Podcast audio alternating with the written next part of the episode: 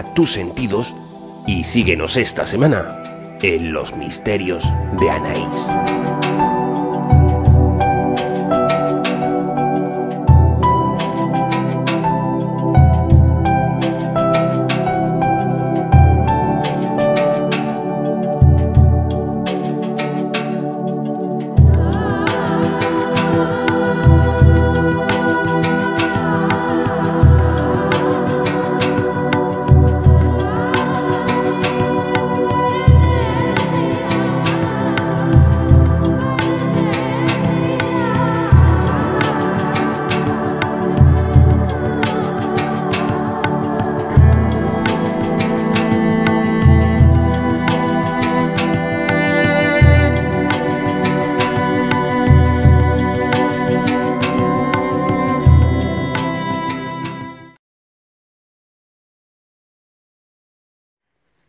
Noches a todos, amigos del misterio. Estoy encantada de estar una semana más aquí con todos vosotros en los misterios de Anaís. Esta noche vamos a comenzar el programa con una crónica negra. Me vais a tener que perdonar un poco, ando un poquito resfriada y la crónica negra la voy a hacer yo esta semana. Hacía tiempo que no hacía ninguna y me apetecía bastante el poder eh, extenderme y hablar en, en mi programa que siempre estoy preguntando, pero en poquitas ocasiones me doy el lujo de, hablar yo misma. Vamos a tener también con nosotros nuestras secciones habituales. Vamos a tener a Mercedes que nos va a hablar de casas encantadas. Eh, vendrá también Fran Mateos y Jorge Remen la hora 1564 a hablarnos sobre eh, soberanía del ser. Esta semana toca la parte de mi idea que toca la, educación. Y Geray viene a compartir con nosotros eh, una investigación realizada en, Canarias, en, una casa y en la que nos aporta pues la historia y, y cinco psicofonías que son dignas de oír. Bueno, no, no me entretengo más porque el programa de esta noche eh, tiene pinta de, ser un poquito más largo de, lo habitual. Eh, os dejo con, la sintonía y empezamos uh, rápidamente con la crónica negra de esta semana.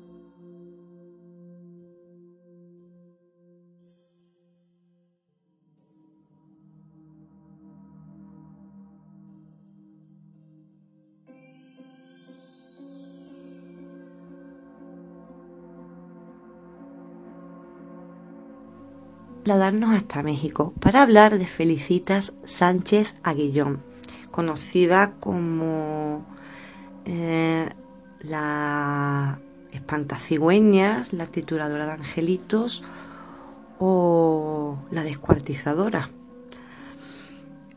Sabéis que cuando hablamos de asesinos en series intentamos pues sacar un, un poquito el perfil del asesino. Y en la mayoría de los casos eh, todo comienza en la infancia, en traumas adquiridos en la infancia que después ellos manifiestan de forma aberrante pues con sus víctimas. Y con ella pues pasó así. Ella nació en el año 1890 en Veracruz, más concretamente en el poblado de Cerro Azul. No se sabe mucho acerca de su, de su infancia, pero sí se sabe que tenía una mala relación con su madre. Ella se sentía pues como desplazada, rechazada, poco atendida y eso haría que desarrollara una psicopatología que la marcaría en un futuro. Como ya ha pasado en otros casos de asesinos en serie, a ella desde pequeña se le notaba un comportamiento perverso. Ella no jugaba con muñecas como solían hacer otras niñas, ni jugaba a la comba, ni al pilla-pilla, ni al escondite. No, ella pasaba las tardes envenenando perros y gatos y esperaba a que, a que murieran porque disfrutaba con eso. En el año 1910 mm, estudia y se gradúa mm, como enfermera. Y curiosamente comienza a trabajar como partera.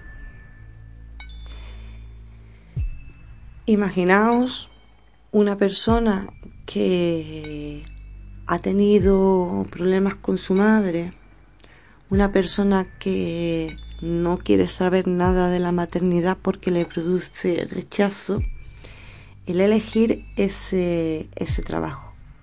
Deciros que hoy en día estamos acostumbrados a, ir al hospital cuando vamos a dar a luz, allí está la matrona, está el ginecólogo, está todo preparado por si hay algún tipo de complicación, pero en aquellos entonces era vamos, los hospitales brillaban por su ausencia y la gente pues paría en su casa.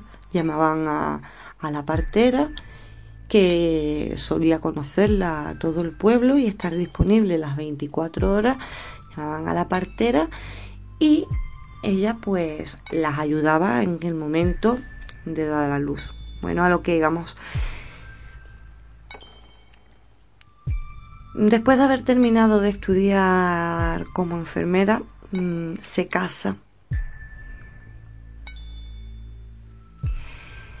Pero ese primer matrimonio con, Carlos Conde, pues mm, le vino bastante bien, porque era un hombre que tenía muy poquito carácter, era bastante dependiente y sumiso, hacía todo lo que ella quería. Dicen que Sánchez era una mujer obesa, que no tenía buenos modales y que aparte tenía un carácter muy fuerte. Además, eh, la, la, prensa de la época pues la calificó como de una persona no, no agraciada, no era una mujer guapa, la consideraban bastante fea, incluso había un testimonio en el periódico La Prensa del año 1941 en el que eh, se manifestaba que parecía una bruja con ojos saltones, gorda, fea y repugnante. Bueno, pero su aspecto y su, y su personalidad no, no le impidieron que tuviera varias parejas a lo largo de toda su vida. Estas parejas en algunas ocasiones sirvieron hasta de cómplices para sus delitos. Entre ellos el propio Carlos Conde, que fue su primer marido. Durante el matrimonio de Carlos Conde nacieron un par de gemelas. Ellos no tenían mucho dinero y no podían mantener a las niñas. Así que ni corta ni perezosa decide venderlas. Su marido en un primer momento estuvo de acuerdo con, con el acto, pero terminó arrepintiéndose. A lo que ella no cedió y jamás reveló, le reveló el destino de, de esas niñas. Esto hizo que el matrimonio pues acabase. Es extraño, pero aún teniendo esa psicopatología que le provocaba el, rechazo a la maternidad y el rechazo a, los niños y a todo lo que tuviera que ver con, la maternidad, em, nunca asesinó a, la, a ninguno de sus hijos, porque estas dos gemelas no fueron las únicas hijas que, que tuvo a lo largo de toda su vida. Bueno, se separa de, de Carlos Conde en el año 1910, poco más o menos, y la mujer pues decide emigrar a la capital. Se asienta en la Coloma Roma de la ciudad, en la calle Salamanca número 9. En esa época pues había ahí un edificio de apartamentos alquila una habitación a una mujer que ocupaba un, apartamento en el tercer piso y su nueva casera y compañera de apartamento, como trabajaba todo el día y solo iba a dormir, pues facilitaba que Felicita tuviera bastante tiempo para dar rienda suelta pues a sus aberrantes prácticas.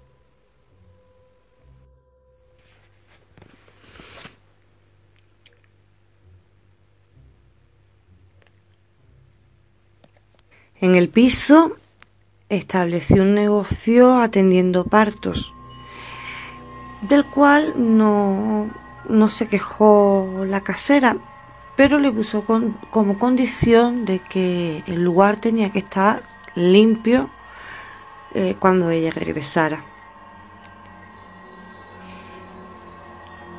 En efecto, mm, Felicitas atendía partos, pero pronto comenzó a destacar el hecho de que mujeres adineradas acudían a la consulta de esta mujer.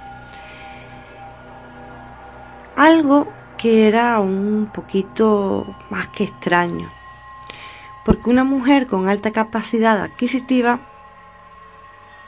no tenía por qué recurrir a una partera de un barrio marginal para atender su embarazo.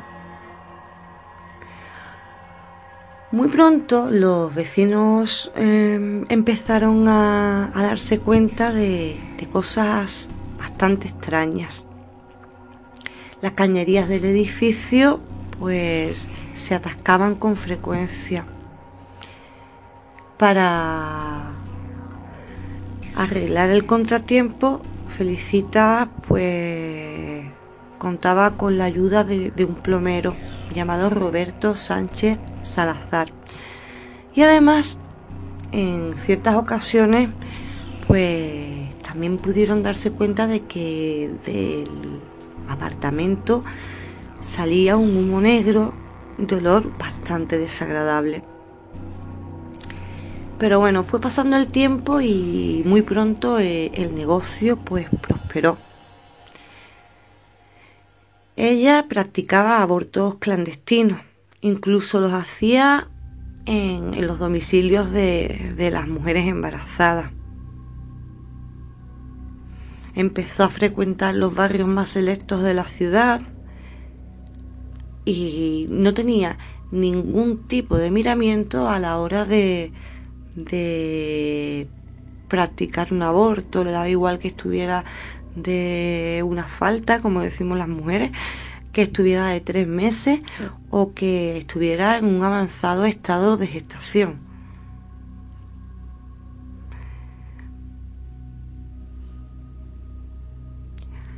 Antes de, comenzar como asesina serial, se dedicó también al trato, al trato, al tráfico de menores. Empezó a vender los niños que sobrevivían.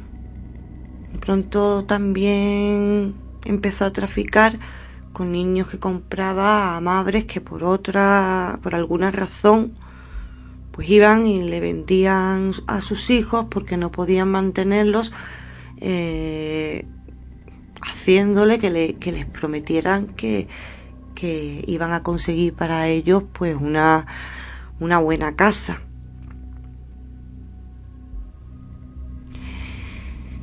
En 1910 eh, Sánchez fue detenida por lo menos dos veces por tratar de vender a un bebé, aunque la mujer eh, salió libre del proceso y simplemente tuvo que pagar pues una multa. En poco tiempo cambió del aborto, de la venta de, de, de niños, del tráfico de niños y, pegó un salto, evolucionó. ¿Hacia dónde? Pues hacia el asesinato. Los niños con los que se quedaba y no los podía vender porque no, no les encontraba ninguna casa, acababa pues matándolos. E incluso se sabe que muchos murieron estando al cuidado de ellas, que no, no fue que ella eh, los quiso matar, sino que los cuidaba tan mal, tan mal, tan mal que esos niños no sobrevivían. Con todo esto mm, se hizo de, dinero suficiente mm, para hacerse un negocio propio y salir de, del piso abrió una miscelánea en la calle Guadalajara número 69, perdón, a la cual la llamó La Quebrada.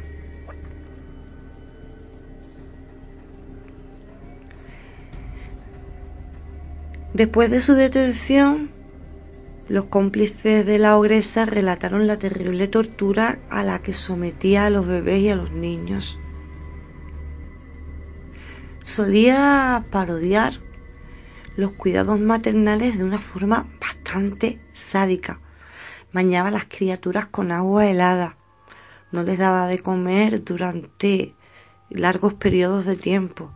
Los dormía en el suelo y a veces les daba de comer carne o leche podrida.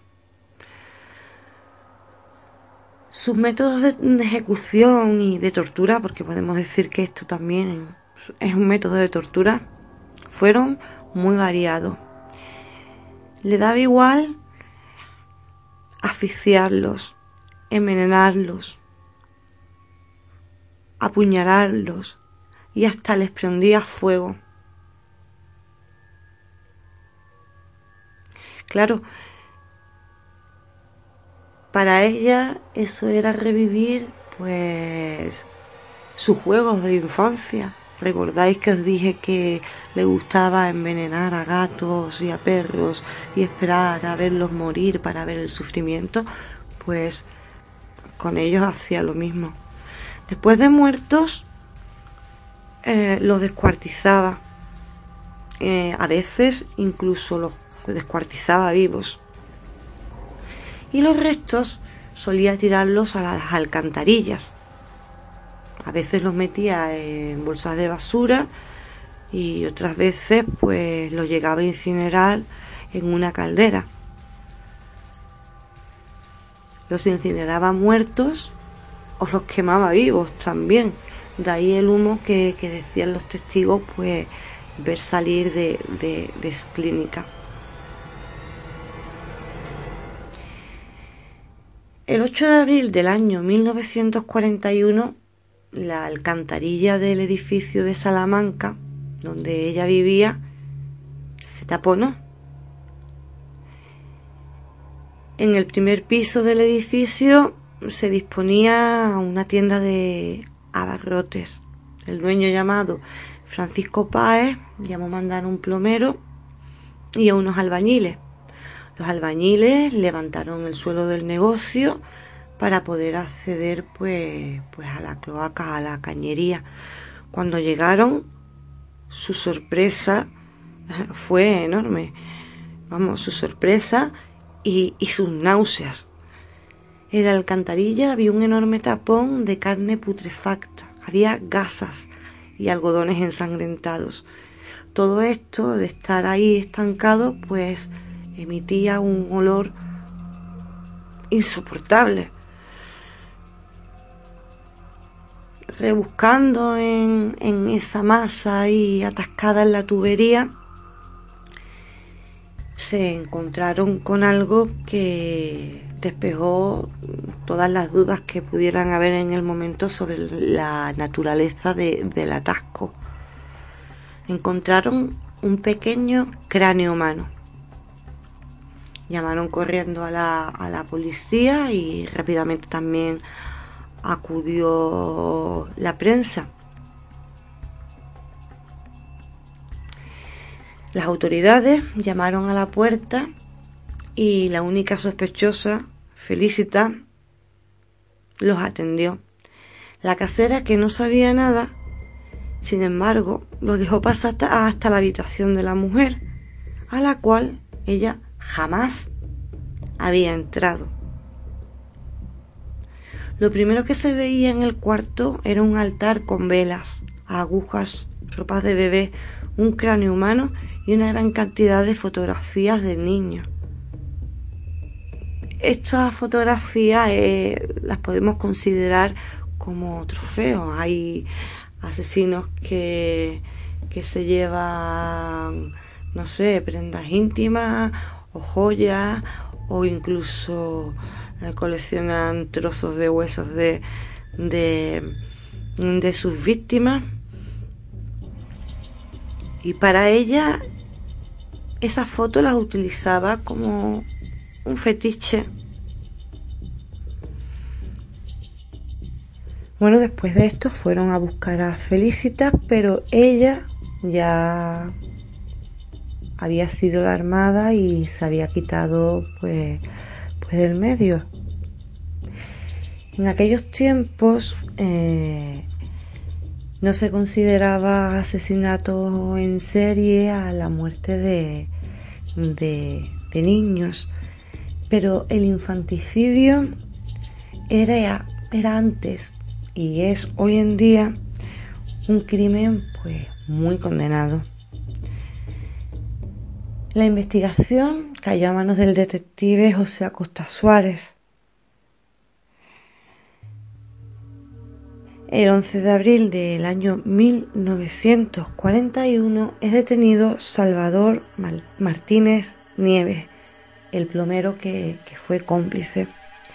Él relata que sabía lo que estaba pasando, pero que por miedo a ser condenado como cómplice nunca había denunciado los hechos. En efecto, él sí era cómplice, recibía una cuantiosa suma de dinero por destapar los caños y aún una suma más cuantiosa por, por su silencio. Ese mismo día, ese 11 de abril del año 1941, ella es atrapada junto con su amante, Alberto Cavarrubias, alias el Beto o el Güero. Con este hombre, que también fue su cómplice, Felicitas había creado dos años antes, había procreado con él y había tenido una hija en el año 1939. El móvil de, estos asesinatos, pues ya os lo he dicho al principio de, de la crónica negra. Felicita Sánchez Aguillón había experimentado un rechazo materno desde muy pequeña. Esto generó en ella una personalidad neurótica. Aparentemente no sentía ni empatía ni remordimientos. Era megalómana y racionalizaba sus actos.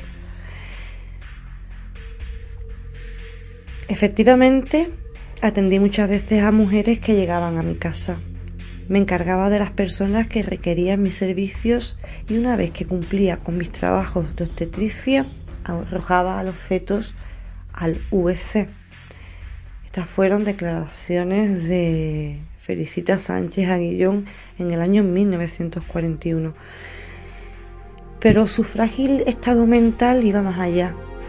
Tenía ideas delirantes en donde creía realmente que hacía un bien con sus atroces crímenes. Esto la puede llegar a acercar un poco más al perfil de un asesino misionero, pero lo cierto es que su principal motivación siempre fue la monetaria, por lo que entra más bien en la categoría de asesinos enodistas. Además recordemos que esta clasificación no es excluyente. Incluso les asignaba una, una cualidad mística. Ejemplo de esto es el altar que poseía. Una mujer me dijo que había soñado que su hijo iba a nacer muy feo, que por favor le hiciera una operación para arrojarlo. En efecto, aquella criatura era un monstruo. Tenía cara de animal, en lugar de ojos unas cuencas espantosas y en la cabeza una especie de cucurucho. A la hora de nacer el niño no lloraba, sino bufaba. Le pedía al señor Roberto que lo echara al canal y él amarró un alambre al cuello. Esta es otra declaración de eh, Sánchez Arguillón en el año 1941. Como veis, estas declaraciones nos hablan del terrible grado de cosificación que mantenía hacia sus víctimas. No los consideraba niños ni personas, sino simplemente cosas. Las repudiaba de tal grado que no podía visualizarlas de otra manera.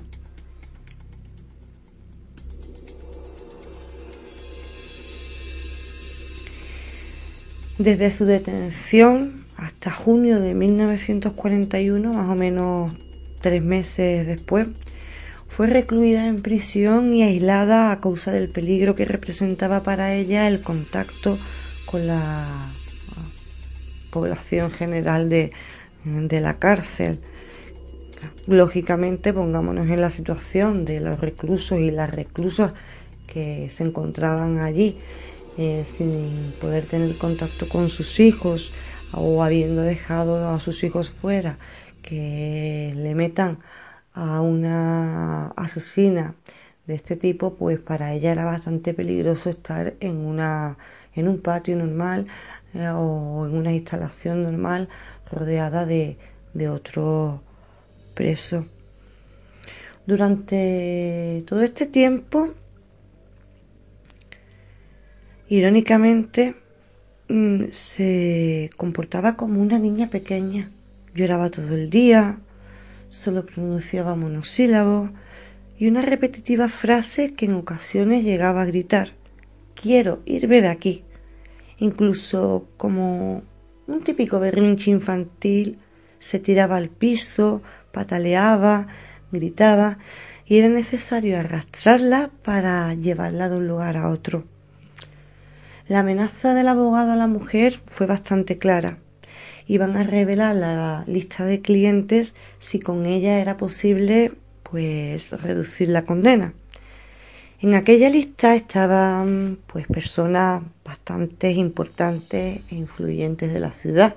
Había figuras políticas, así que en una evidente muestra de corrupción y una serie de irregularidades permitieron que la ogresa saliera libre tras estar solamente tres meses en prisión.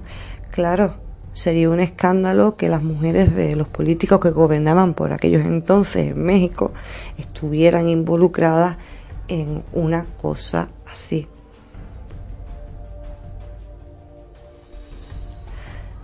Las pruebas más fuertes que tenía la fiscalía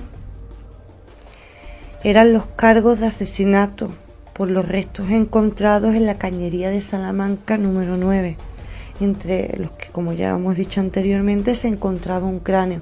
Y además pudieron encontrarse también un par de piernas que correspondían no a un bebé, sino a un niño de por lo menos un año de edad, sino más. Al final, a Guillón fue profesor,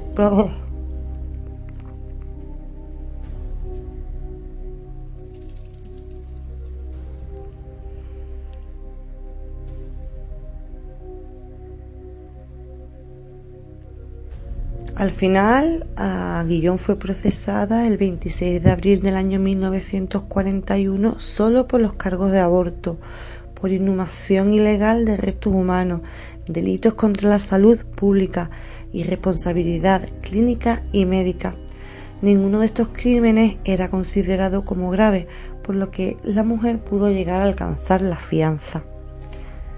Pero la fiscalía se guardaba todavía el testimonio del plomero, que estaba completamente dispuesto a declarar, y del amante.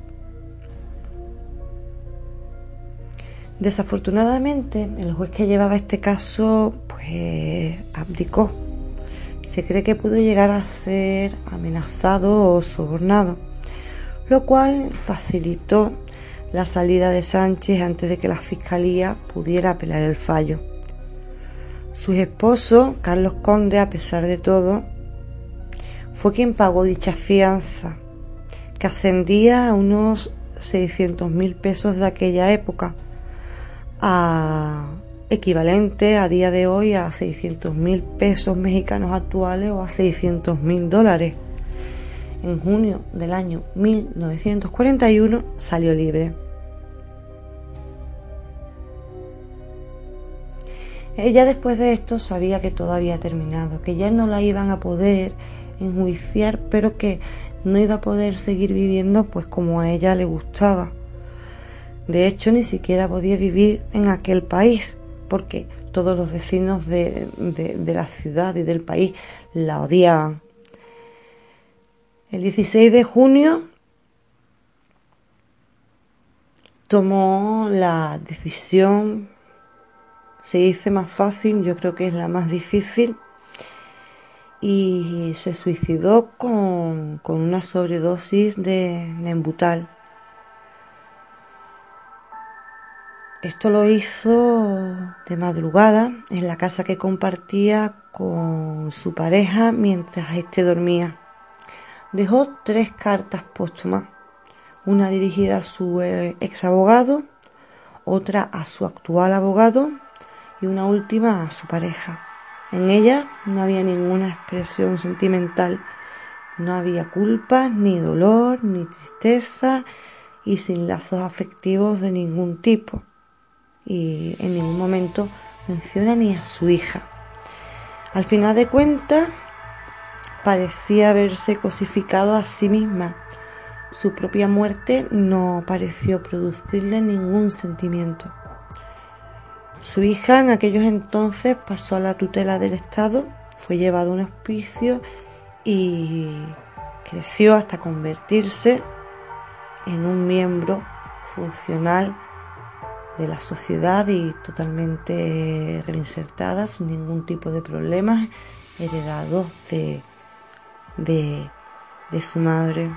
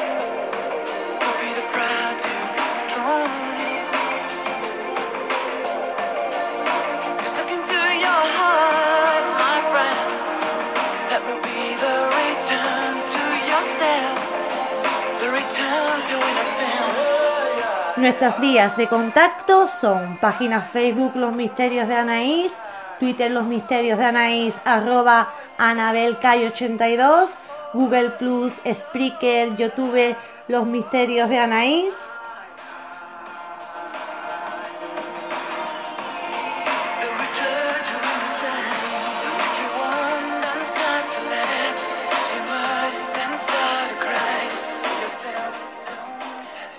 Además, siempre podéis encontrarme en mi blog anareyesite.wordpress.com.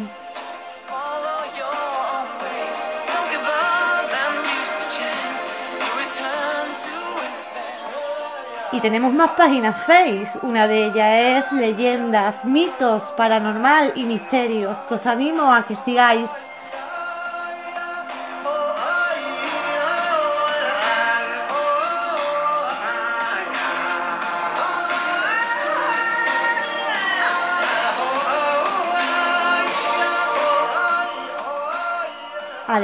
Tenemos muchos grupos.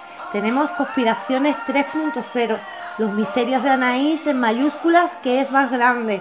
Los Misterios de Anaís en minúscula, que es más pequeño. Tenemos Despertar Conciencia. Tenemos Expedientes Misterios.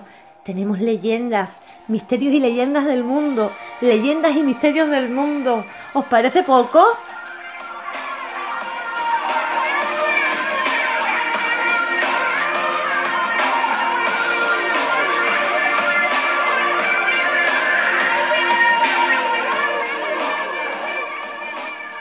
Deciros también que estamos en el canal Misterios de iVox y que los jueves nos retransmite en Edenex, la radio del misterio.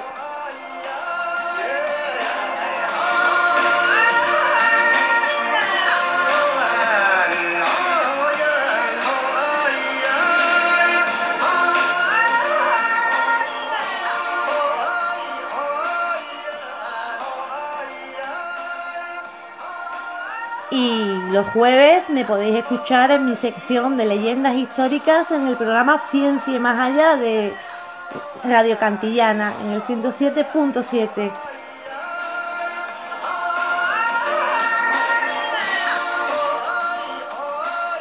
Y por supuesto nos podéis escuchar en iTunes y ahora aquí en la plataforma iVox.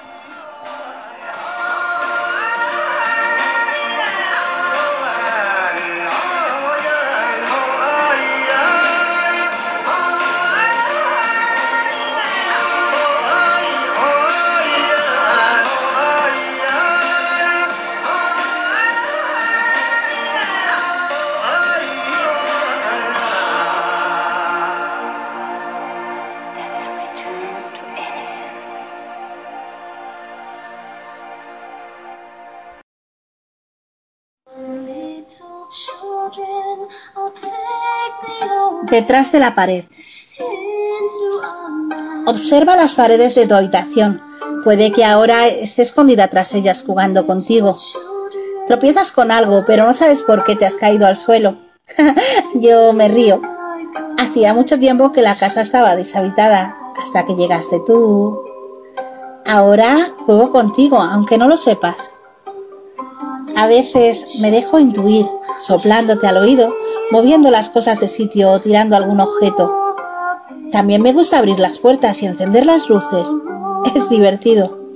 Tengo tanto tiempo que invento nuevas travesuras en las que tú muchas veces eres el protagonista, aunque no lo sepas.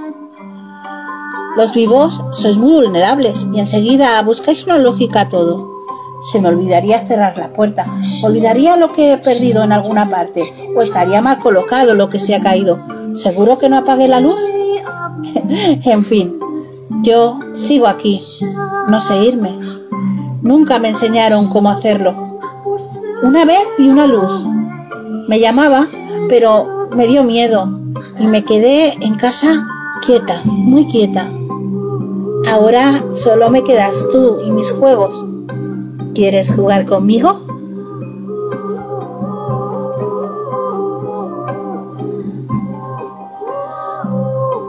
Creado siempre Inma Rivera.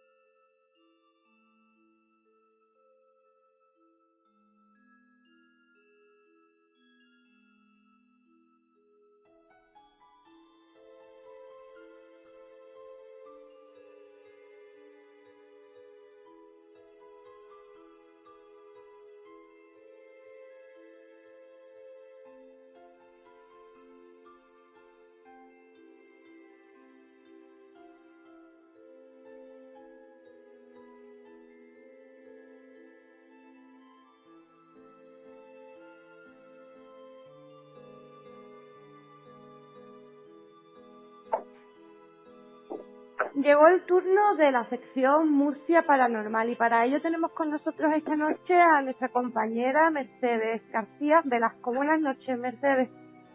Hola, muy buenas noches, encantada de estar con todos vosotros. Esta noche venías a hablarnos sobre las casas encantadas de Murcia.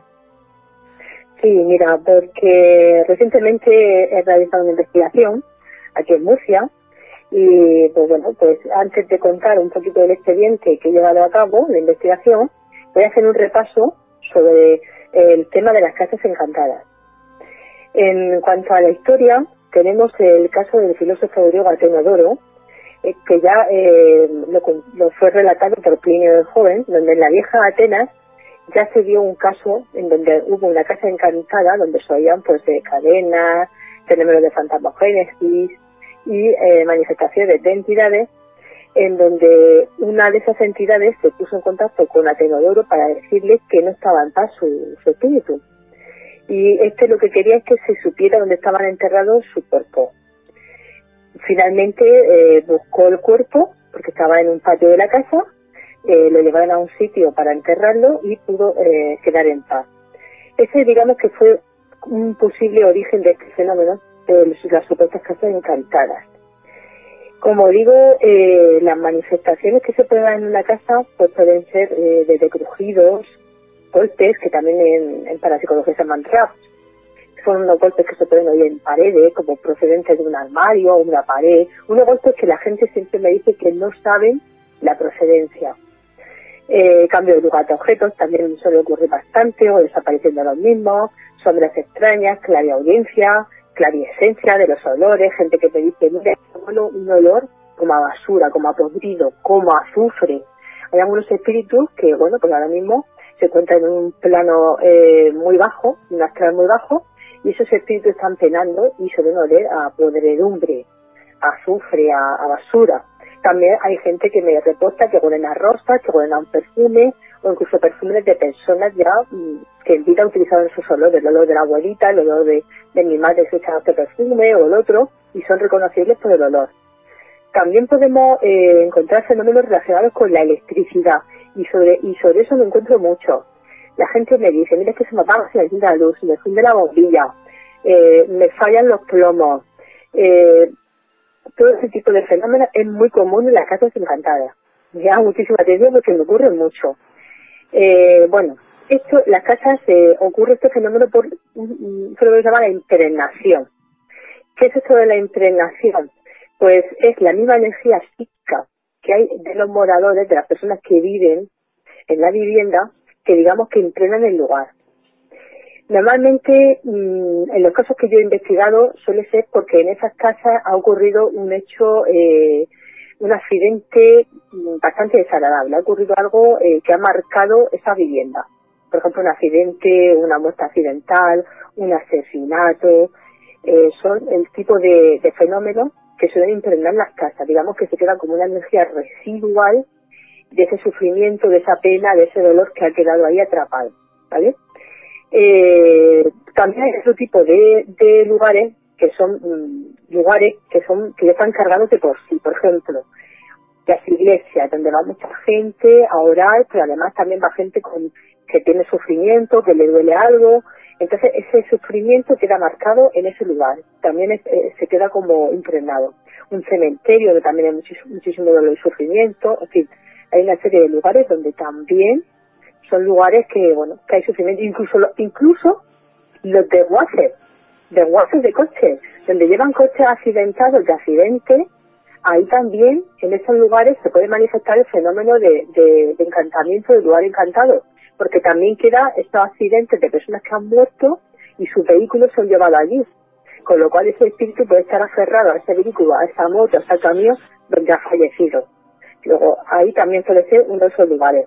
Por recordar. Lo que a mí me llama mucho la atención es que en los cementerios, cuando nadie ha perdido ahí la vida, cuando realmente lo que se lleva hasta allí es el envase, no el contenido, el contenido ya se ha perdido por el camino, ah, se puedan recoger manifestaciones paranormales.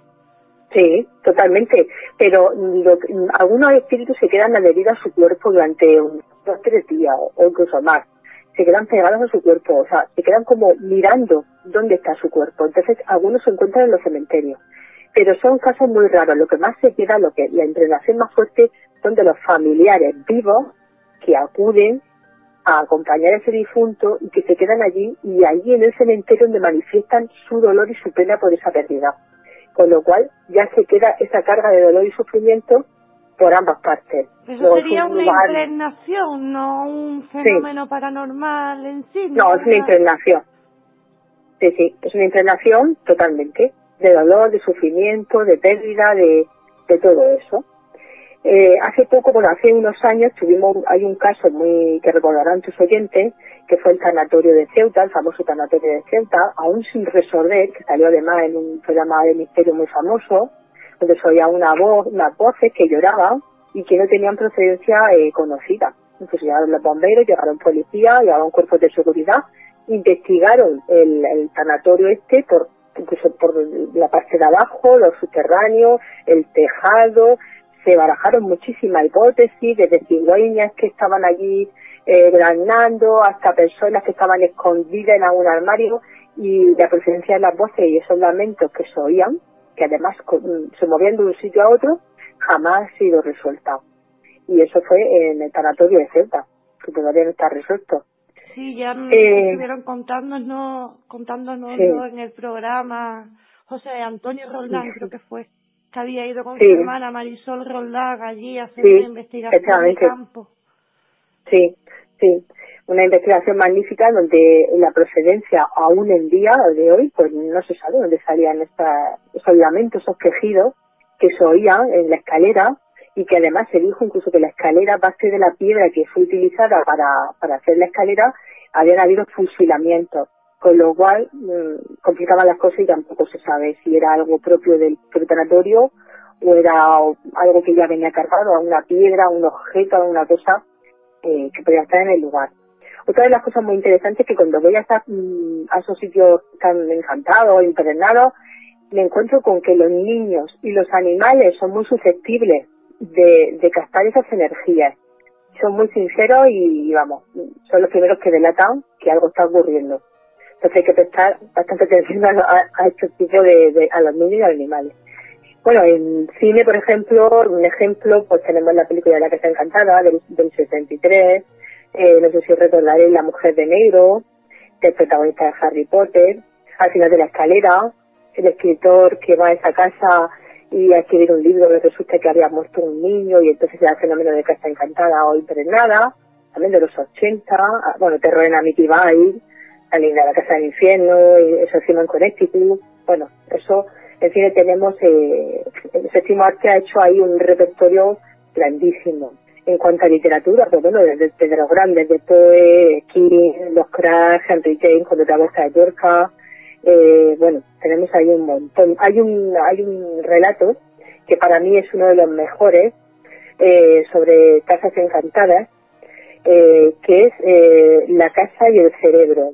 Este relato lo recomiendo a, tus oyentes de Edward Woodworth, Lighton, eh, en donde bueno una persona ha pasado unos días en una casa encantada, la alquila además, y le va a ocurrir todo tipo de fenómenos. Para mí es uno de los mejores y de los relatos de casas encantadas que puedo encontrar, lo recomiendo.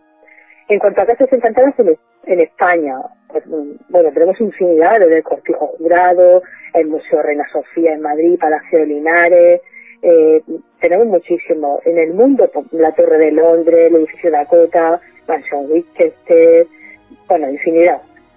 Nos vamos a centrar sobre todo en Murcia, que tenemos un folclore muy rico en leyendas y mitos y lugares encantados o entrenados, como por ejemplo el Palacio de Quebra Llorca, un palacio donde, bueno, el señor Juan de Guevara pues subía la escalera con su caballo y dicen que todavía hoy se oye el rechinar de del caballo subiendo por las escaleras hacia el dormitorio. Algo que no le hacía gracia a su señora, por cierto. Y que, bueno, yo, he podido investigar eh, este lugar. El Palacio Campuzano, eh, que tenemos en Murcia, frente del Teatro Romea. Es un palacio muy bonito, actualmente la sede de Cajabás, de una entidad bancaria. Y aquí también pude recopilar la historia de una persona que trabajaba en mantenimiento y que me contó que una vez, pues teniendo una avería en los sótanos de este palacio tan bonito, pues eh, bajó las escaleras y que eh, una mano con cinco dedos eh, apareció ante la nada, la pudo notar perfectamente en la espalda y le dio un empujón. Lo tiró por las escaleras, ante su asombro se levantó, miró y no había absolutamente nada. Eh, miraron las cámaras de seguridad y efectivamente ahí estaba él, que cayó por las escaleras, pero ahí no había absolutamente nadie. Él aseguró que notó perfectamente los cinco dedos en la espalda. Eh, Desde entonces no ha vuelto. ¿No es la misma mano de la Torre de las Lavanderas? No, no, no, no, no. Ahora con la otra mano, la mano negra, que no tiene nada que ver con esta, con la del Palacio Campuzano. Y, pero ahora, ahora iremos a ese, a ese punto. Vamos con el Teatro Romeas, otro lugar que en Murcia, enfrente del Palacio Campuzano, que ya hemos hablado antes, una maldición de unos monjes en donde, bueno, pues se predijo que al tercer incendio pues morirían todos los presentes. Desde entonces han ocurrido dos incendios y como curiosidad puedo decir que una de las obras que se estaban representando cuando ocurrió uno de esos dos incendios fue jugar con fuego. Y ahí se quemó el teatro.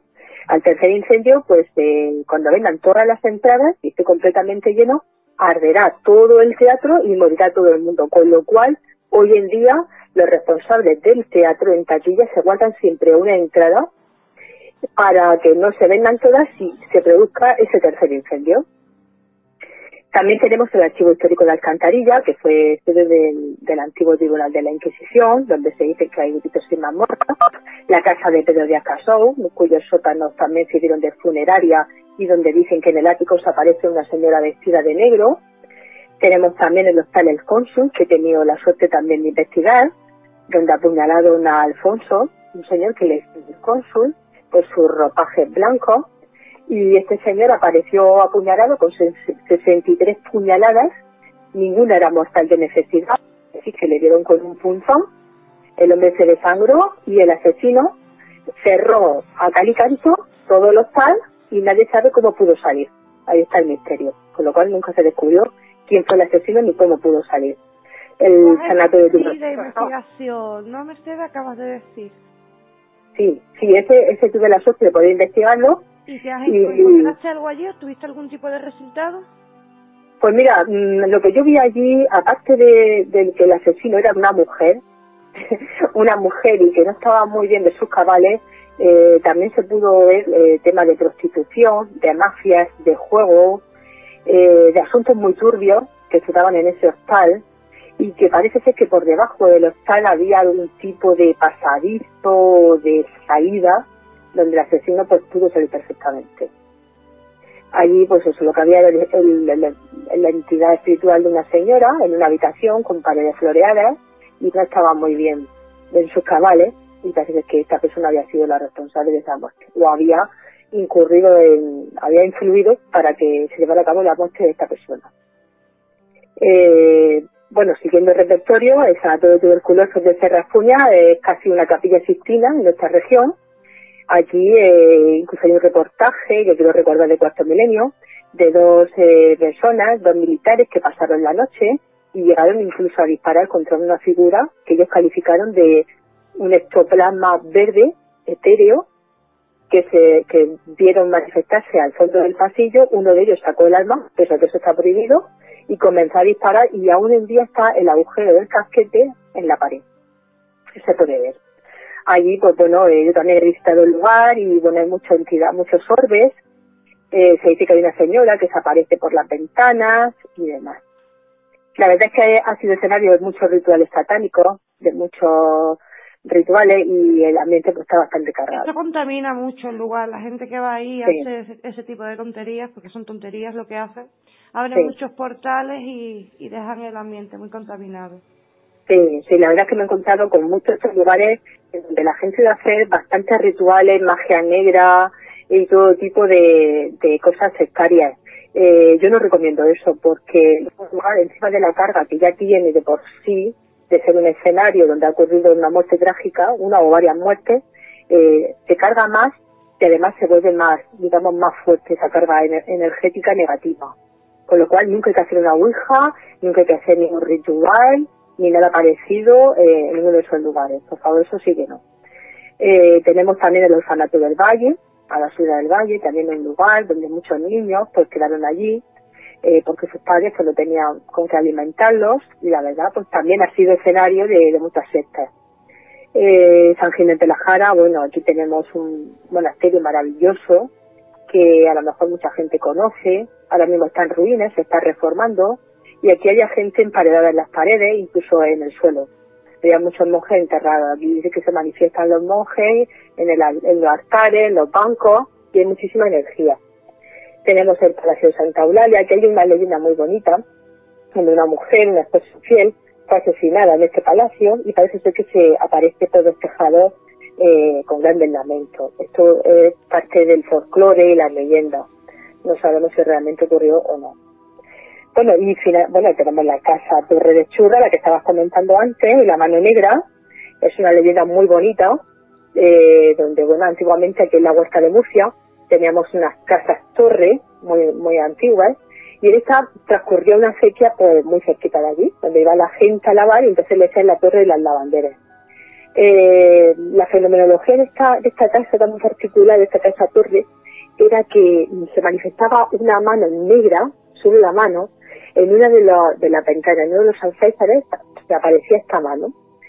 Esta mano iba acompañada de un olor a azufre y, se oían unos lamentos horrorosos. La gente, asustada, eh, fue a la Catedral de Murcia, habló con el obispo y le dijeron que hiciera por favor un exorcismo, una oración de liberación para ese espíritu condenado que por favor eh, se quitara de allí porque era horroroso.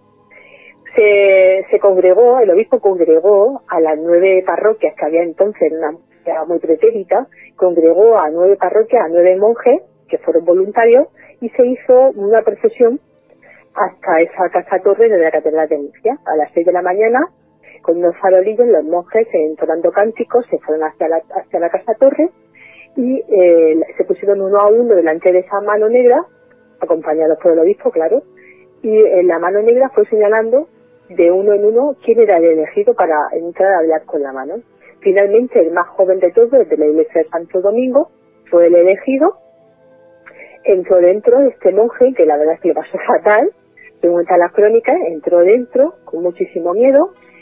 Lo que le dijo esa mano negra, este espíritu, a este monje, nunca jamás ha trascendido, no lo sabemos, no queda una crónica para, para saber qué le dijo. Lo que sí se sabe es que cuando terminó todo aquello, eh, la mano desapareció y los monjes en el convento siempre estuvieron vigilando a este chaval. Y dicen que por las noches bajaba siempre a la capilla del Santísimo Cristo a atizar las velas para que nunca el Cristo quedara a oscuras. Entonces no sabemos si es algún tipo de, de promesa que le hizo a, esta mano negra, una mano negra que jamás tampoco sabemos la procedencia de ese, espíritu. También yo he pensado que como la, el Tribunal de la Santa Inquisición estaba operando en aquellos tiempos y se quemaba a la gente, había varios puntos de quema aquí, eh, podía ser un justiciado de la Inquisición que fue quemado pero eso solo son hipótesis que no, se ha podido comprobar. Pero sí que podría ser un alma en pena, alguien que, que tuvo algo que ver con la iglesia y que, bueno, pues querría que alguien pues hiciera algo por su alma. Esa es una de las leyendas. Y bueno, también tenemos el Palacio de los Descabezados, también con una leyenda muy bonita, este es un, es un, es un caballero de Murcia, de una Murcia muy medieval, con la presión del sabio como rey. Eh, este hombre se encaprichó de una novicia que, la raptó y se la llevó a su palacio. Cuando ya las tropas de Alfonso X el encaminaron hacia su casa, pues este hombre, pues, de vez que le iban a apresar, pues con mucha rabia le costó la cabeza a la novicia y la arrojó por la ventana pero al mismo tiempo el caballero, por lo visto, pues parece ser que utilizaba artes oscuras, porque él desapareció entre llamas y un furgón resplandeciente, y cuando llegaron las tropas de Alfonso X Sabio, pues no lo pudieron encontrar, o sea, había desaparecido. Y entonces, eh, cabreados, con unas espadas, le costaron la cabeza a las estatuas en señal de que, de que esa casa pues estaba maldita y quedó para siempre como el Palacio de los Descabezados. Estamos hablando del año 1832 más o menos. Porque no había ningún pasadizo que les facilitara lo que era la huida, ¿se comprobó todo eso? Pues posible, posiblemente sí, posiblemente sí, porque siempre en todas las leyendas y en todo el folclore mmm, hay mucha imaginería, ¿no? Aunque siempre queda un pozo de realidad. Siempre en la leyenda hay algo real y lo demás ya es, pues digamos, hecho de, de la imaginación, del imaginario de, del lugar. O sea que posiblemente, claro, hubiera algún pasadizo, algún salvoconducto que era muy habitual en casas señoriales, en palacios, en castillos, por donde, claro, pues no podían escapar. Pero en la imaginación quedó como que había escapado pues, realmente con una nube de azufre, con mucho fuego, o sea, algo muy espectacular. Que realmente seguramente no sería así. Tenemos también el castillo de la Concepción en Cartagena, su leyenda de la emparedada, también por una venganza. Dice que la señora está allí emparedada en el castillo eh, la Casa Méndez de Librilla, bueno, que allí también tenemos ruido. Y eso sería más o menos lo que tenemos sobre Murcia, que es bastante, es bastante. Eh, yo, por ejemplo, en lo que estaba contando al principio, tengo un expediente que he hecho hace poco, eh, una investigación a una vivienda particular, en donde, bueno, una señora, pues me llama un viernes tarde y me dice, mira, pues eh, que no puedo estar en mi casa, que estamos viendo un fenómeno muy extraño, se nos apagan, se nos encienden las luces, lo que estaba comentando antes. Eh, tenemos problemas con la electricidad, se me van los plomos, vemos sombras por el pasillo, eh, la puerta que hace un ratito que estaba cerrada la vemos abierta de repente y tenemos una casa como un ambiente extraño, de opresión y no quieren estar allí en la vivienda. Entonces me dicen que por favor que vaya lo más urgente posible porque están en un sin vivir, incluso han pensado eh, de cerrar la casa y irse. Esto era viernes tarde, sábado por la mañana, ya estaba en la vivienda, llegué con el péndulo, la grabadora, la cámara de fotos, vídeos, demás aparatos, termómetros.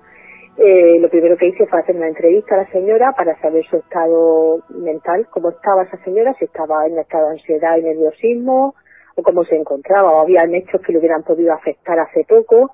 Entonces, pues bueno, la señora me dijo que ella se encontraba mal, que estaba bajo tratamiento eh, médico, estaba tomando orfidal para relajarse y que desde que estaba viviendo esta situación, pues que tenía como una especie de mala racha, de mala suerte y que, tenía miedo de que esto pues, pudiera ser fuente de alguna envidia o de algo que le hubiera echado algo, una maldición o algo que le hubieran hecho.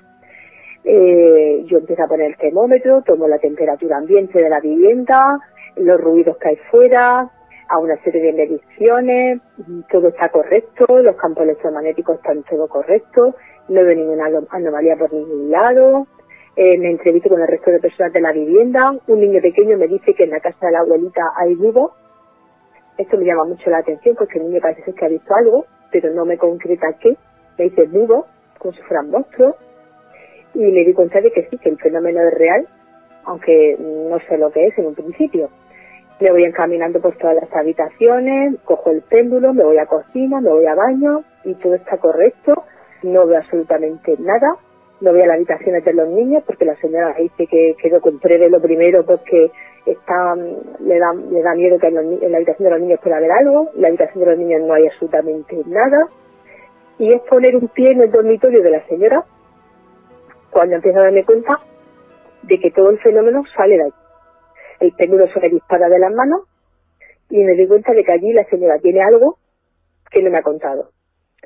Automáticamente de los retratos de sus padres en la mesilla, algo muy típico que suelo encontrar, que son las fotos de los fallecidos, padres, suegros, hermanos, primos, todo allí en la mesilla. Y le digo a la señora si tenía un episodio relacionado con, con estos familiares. Y me dice que sí, que ha llegado a ver a sus padres en la cocina mientras que estaba fumando que un día miró al suelo y que parece ser que vio las siluetas de estas personas. Y que así estuvo viéndola una temporada hasta que dejó de verla y empezó a ver estas sombras negras. Entonces eso me da una pista de que quizás sus seres fallecidos, eh, queridos, estaban protegiendo a esta señora hasta que algo entró en la vivienda. Me voy a una esquina con el péndulo, donde el péndulo está más violento, y hay una especie de estantería antigua con unas figuritas y todo parece que viene de ahí, de esa figurita y de esa estantería. Y le pregunta a la señora qué tiene ahí que no me ha dicho ella, qué tiene. Y me dice que hace un tiempo compró, justamente, le tenía puesto encima un aparato de aire acondicionado, un aparato de aire acondicionado moderno, estos que están como empotrados, que lleva como una tablita que está, parece un armario más que un aire acondicionado.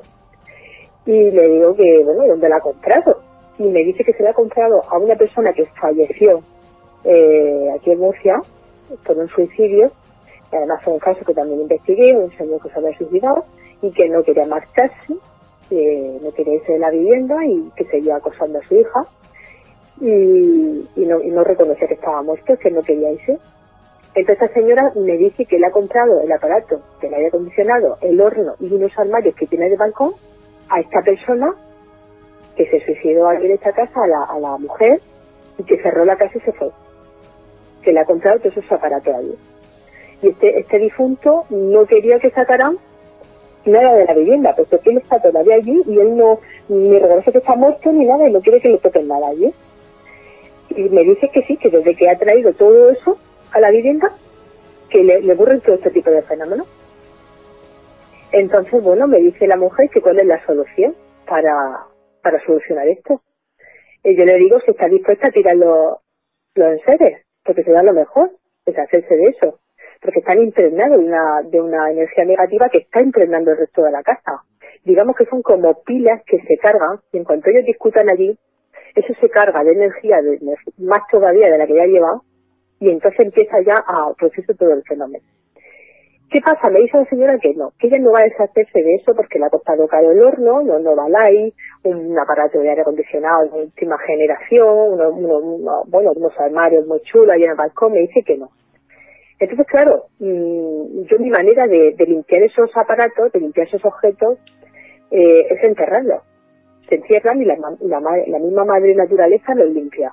Y si encima le ponen una medalla de San Benito, pues ya mano de santo. Pero claro, en este caso no puedo enterrar, ¿no? No puedo enterrar una plata de acondicionado. unas dimensiones muy grandes. Claro, no puedo hacer eso, entonces no puedo limpiarlo.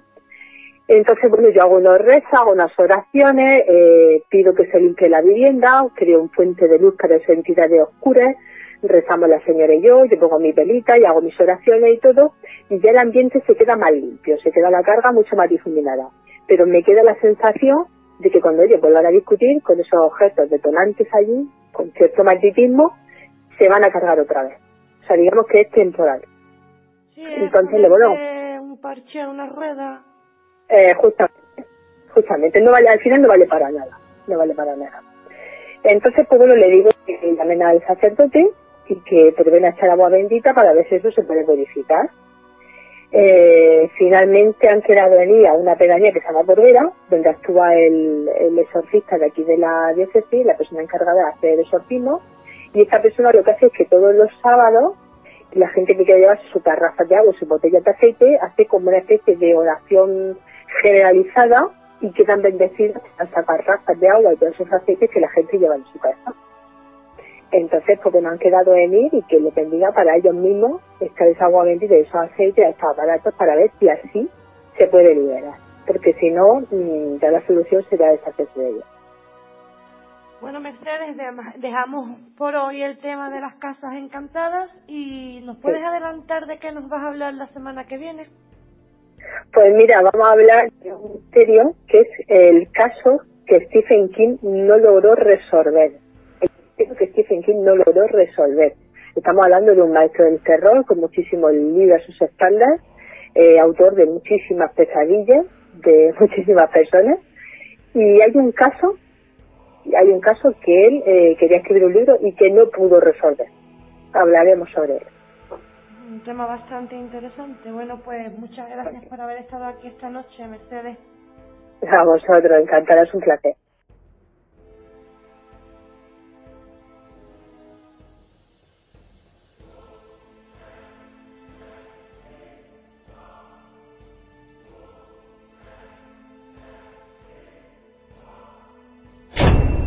Codex Más allá del misterio presenta su libro Cazadores de misterios, de lugares encantados, fenómenos paranormales, rituales clandestinos o la historia del Santo Grial. Una obra de editorial Cidonia y prólogo de Lorenzo Fernández Bueno. Cazadores del misterio. Una parte del precio de la obra será destinado a proyectos solidarios.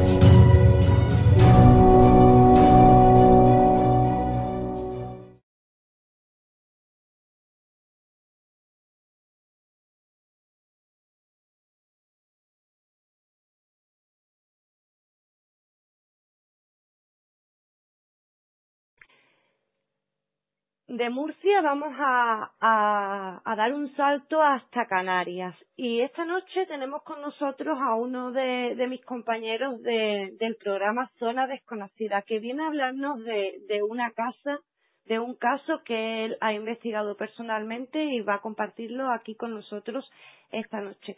Eh, vamos a dar la, la bienvenida a Geray Segura Medina al programa. Buenas noches, Geray. Muy buenas noches, Anabel. Eh, cuéntanos un poquito, eh, ¿cuánto tiempo llevas dedicado al mundo de la investigación? Al mundo de la investigación, cuatro años. Llevo cuatro años, digamos, investigando este tipo de lugares. ¿Tienes un grupo o vas de investigación solo? Sí, no, tengo, tengo un grupo, se llama Canarias Paranormal y, y solemos, solemos ir a este tipo de, de, de sitios. Hoy vienes a hablarnos de, de la casa del capitán, ¿no? Sí, bueno, sí, es una casa de una finca, eh, era de, de un antiguo coronel. Y bueno, esta casa está situada en la zona de Telde, en las Palmas de Gran Canaria, y es del año 1826. Y bueno, digamos que la, la finca, porque una finca de 140 metros cuadrados, eh, dispone de casa, de casa principal, eh, la casa de los trabajadores, eh, hay, hay, un pozo un poco más abajo y también una escuadra donde ahí tienen animales y demás. Eh, la finca hay que decir que primeramente perteneció a un arzobispo. Imagino que de ahí es la capilla que tiene dentro de la casa bueno, antiguamente todas las casas señoriales eh, solían tener una capilla y por las dimensiones que tú me acabas de decir, la casa era enorme, era una casa bastante grande. Sí, la casa es bastante bastante grande. Lo que es la casa principal solo en sí es bastante grande. Sí. Y después, pues, pasó a ser del, del coronel, que fue, digamos, el coronel era... Eh, se llamaba Jesús Ferrer y era mano derecha de Franco. Y Franco se la dejó como parte de un pago.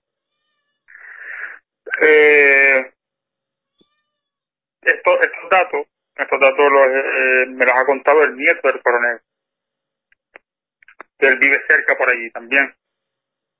Y, y digamos que Franco estuvo hospedado en la casa para la, cuando hubo la guerra con Marruecos pues Franco llegó a estar aquí, no sé, un par de días o así.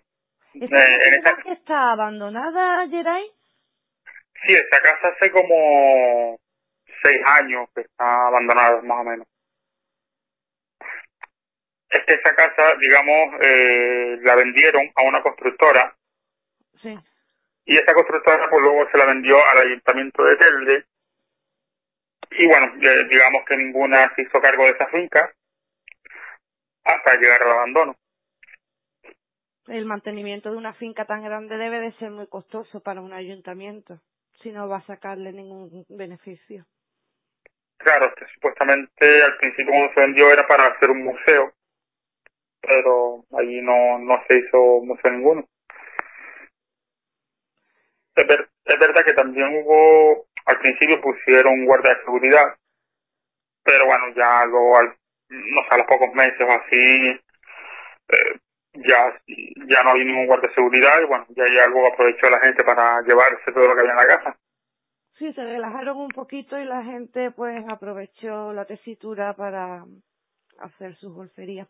Bueno, a lo que íbamos, eh, Geray, eh, tú has ido bastante, bastantes veces a esa casa de investigación, ¿no? Sí, yo he estado en esta casa hace aproximadamente 50, 50 y pico veces. ¿Por qué has ido tantas veces? Pues porque es una casa que siempre, eh, a ver, no, te voy a decir que todos los días que va se obtiene resultados, pero el 90% de las veces que va, si, si, se, tiene, si se obtiene psicofonía, golpes, eh, e incluso las puertas se abren de la casa principalmente la puerta de su despacho, la despacho del, coronel de, la finca. Si vamos tirando de la historia, que mm, en lo que se aparece en la casa que es el coronel. Sí, aparece eh, el espíritu de, del dueño de la casa. Sí. Eh, también te digo, es que al lado de, de la finca hay una carretera que según va subiendo ves la casa y ahí me ha llegado a contar el nieto del coronel que él veía a su abuelo, llegó a ver a su abuelo allí, en la, digamos, en la entrada principal. Y digamos que, bueno, se suele, se suele aparecer bastante. Tú esta noche aportas cinco psicofonías al programa, ¿no? Sí. Esas cinco psicofonías han sido obtenidas eh, ahí, en la casa del coronel. Cuatro, sí, claro, cuatro en la casa principal y una en, eh, en el pozo. Mm, Vale. Bueno, pues si te parece bien, Geray, vamos a dar paso a la primera psicofonía y ya tú después nos dices qué significa y, y dónde la obtuviste, ¿vale? Vale. Bueno, pues vamos a dar paso a la primera psicofonía. La escuchamos tres veces.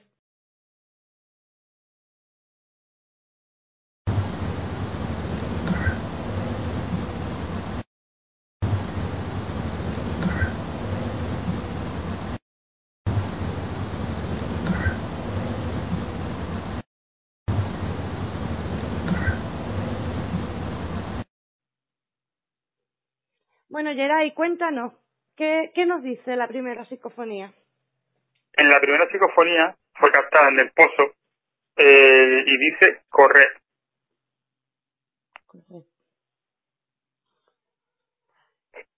Interesante.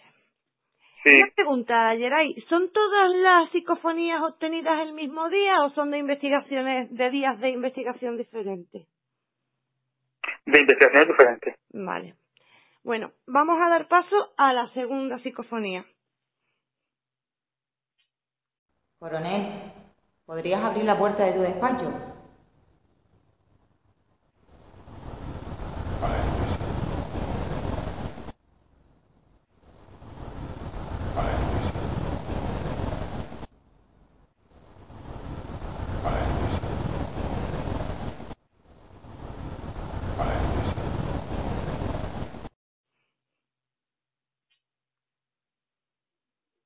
Ya hemos oído la segunda psicofonía y ahora Geray nos dice qué, qué significa.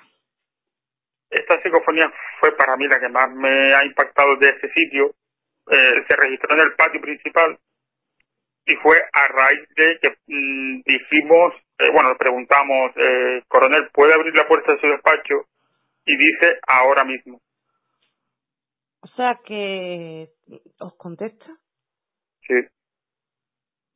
¿Y tú qué sientes cuando escuchas eso, Geray? Porque me imagino que en el momento te tienes que asustar. Claro, a ver, yo, a ver, en ese momento no, no lo escuchamos, sino cuando se revisa las grabaciones, pues, hombre, a ver, siente respeto, ¿no? Hay miedo, yo miedo, por ejemplo, no tengo, pero sí siento respeto. Y esa voz, pues, a mí por lo menos me impuso. Eh, bueno, pues vamos a dar paso ya a la tercera psicofonía.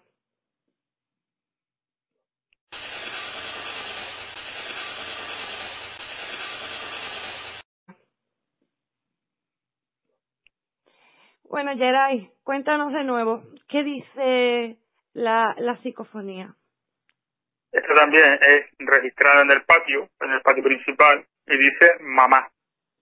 Mamá. ¿Había algún No. niño? ¿Sabes si había muerto algún niño allí en la casa del coronel? Según me cuenta el nieto del coronel, no, ahí no falleció ningún niño. Pero eh, es una casa donde se han hecho también muchos rituales también, porque se han encontrado eh, huellas rotas, animales muertos, o sea que, no sé, quizás, o algún espíritu que ha estado de paso, Sí, que puede haber muchas posibilidades de que sea otra cosa que no tenga que, que no tenga relación con, con la vida que se hacía habitualmente en, en la casa. Bueno, ya vamos por la cuarta psicofonía. Vamos a dar paso a, al audio y rápidamente Geray nos comenta qué, qué nos quiere decir.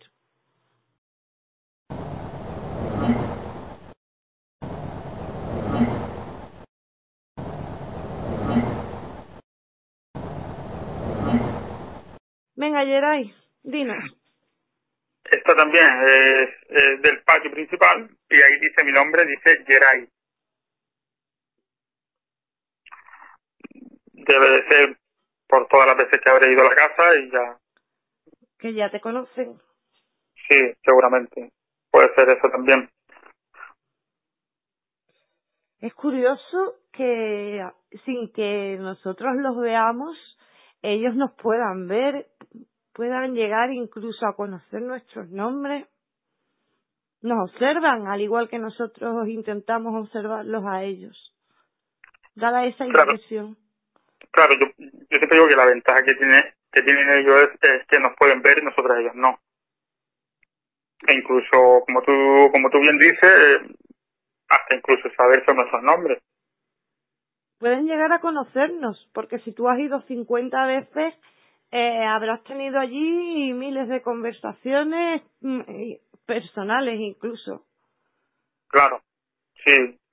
Ya, ya te digo, yo pienso lo mismo, que de, tantas veces que habré ido, pues se habrá quedado con mi nombre, ¿sabes? Bueno, pues ya vamos a escuchar la quinta y última psicofonía de la noche.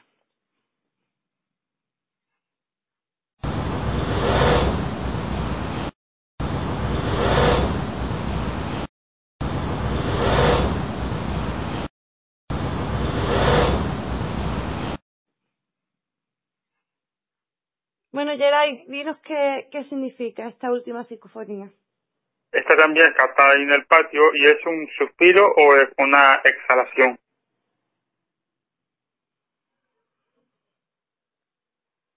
Interesante. Bueno, Geray, ¿hay algo más que nos quieras contar que, que te haya pasado en la casa?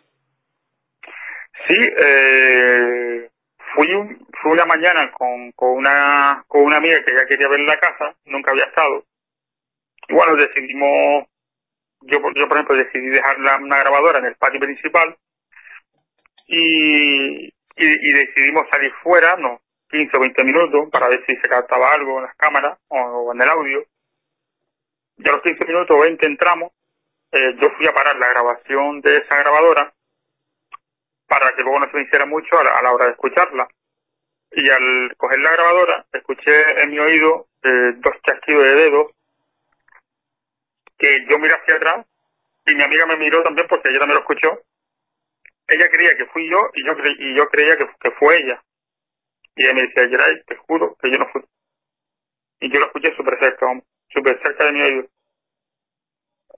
Y, y en otras de las ocasiones estábamos en el patio principal, íbamos a hacer eh, grabaciones de audio y estábamos a oscuras y justo al lado al lado hay una digamos un marco de, una puerta que entras y hay un, salón.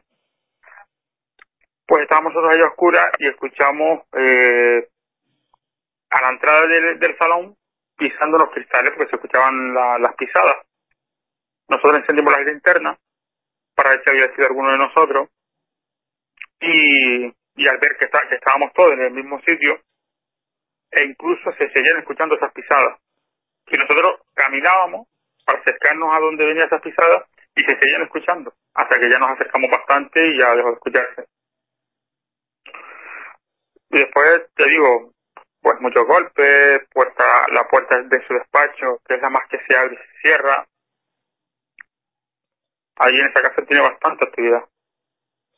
Bueno, Geray, gracias por haber estado aquí esta noche. Mañana eh, a las 11 de la noche tenemos, como todos los viernes, programa con, con los compañeros de Zona Desconocida. No vamos a arreglar eh, todavía eh, de qué va a ir el programa. Vamos a dejar a los oyentes con, con, la, con la expectación para que mañana a las 11 de la noche estén eh, en la página de Facebook de Zona Desconocida en el directo con, con todos los, compañeros, con Jesús Camacho, con Pepe, con Miguel, con Geray, con Cris y con un montón de invitados. Y yo estaré también por ahí. bueno, nada, es un, es un placer y decirte cada vez que, que quieras, estoy disponible. Muchas gracias, Geray. Buenas noches. buenas noches.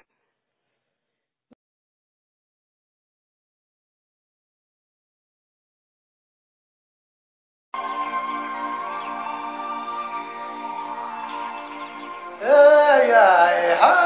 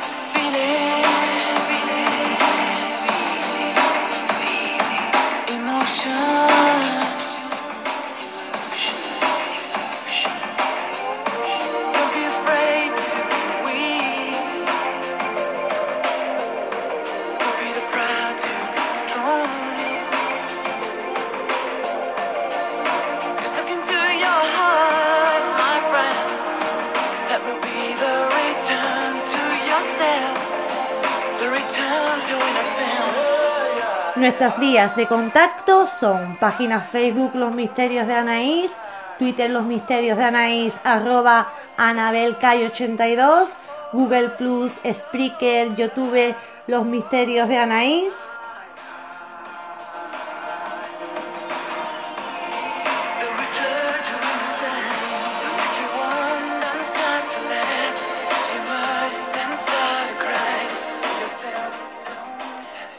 Además, siempre podéis encontrarme en mi blog anareyesitewordpress.com.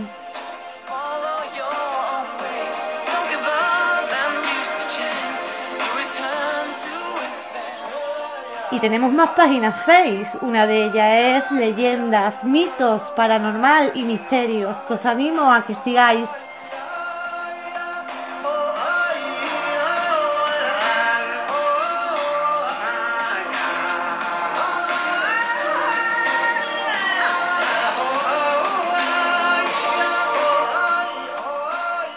Además, tenemos muchos grupos.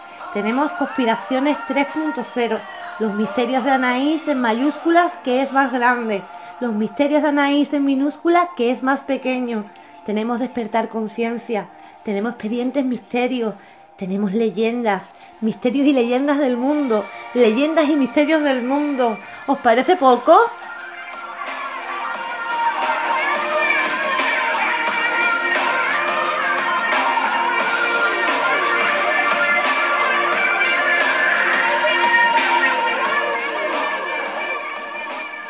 Deciros también que estamos en el canal Misterios de iVox y que los jueves nos retransmite en Edenex, la radio del misterio.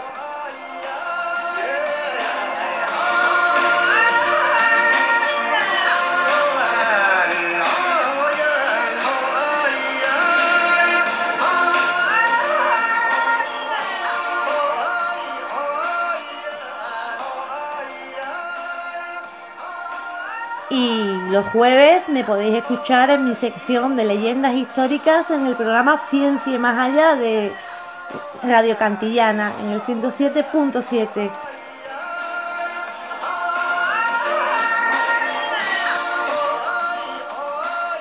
Y por supuesto nos podéis escuchar en iTunes y ahora aquí en la plataforma iVox.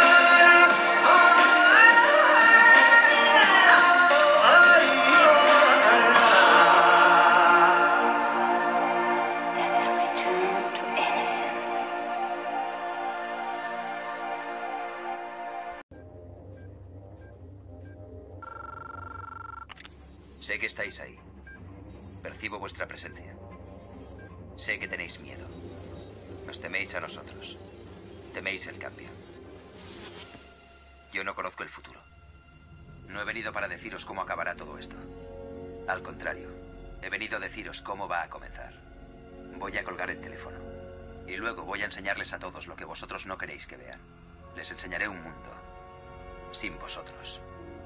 Un mundo sin reglas y sin controles, sin límites ni fronteras. Un mundo donde cualquier cosa sea posible. Lo que hagamos después es una decisión que dejo en vuestras manos.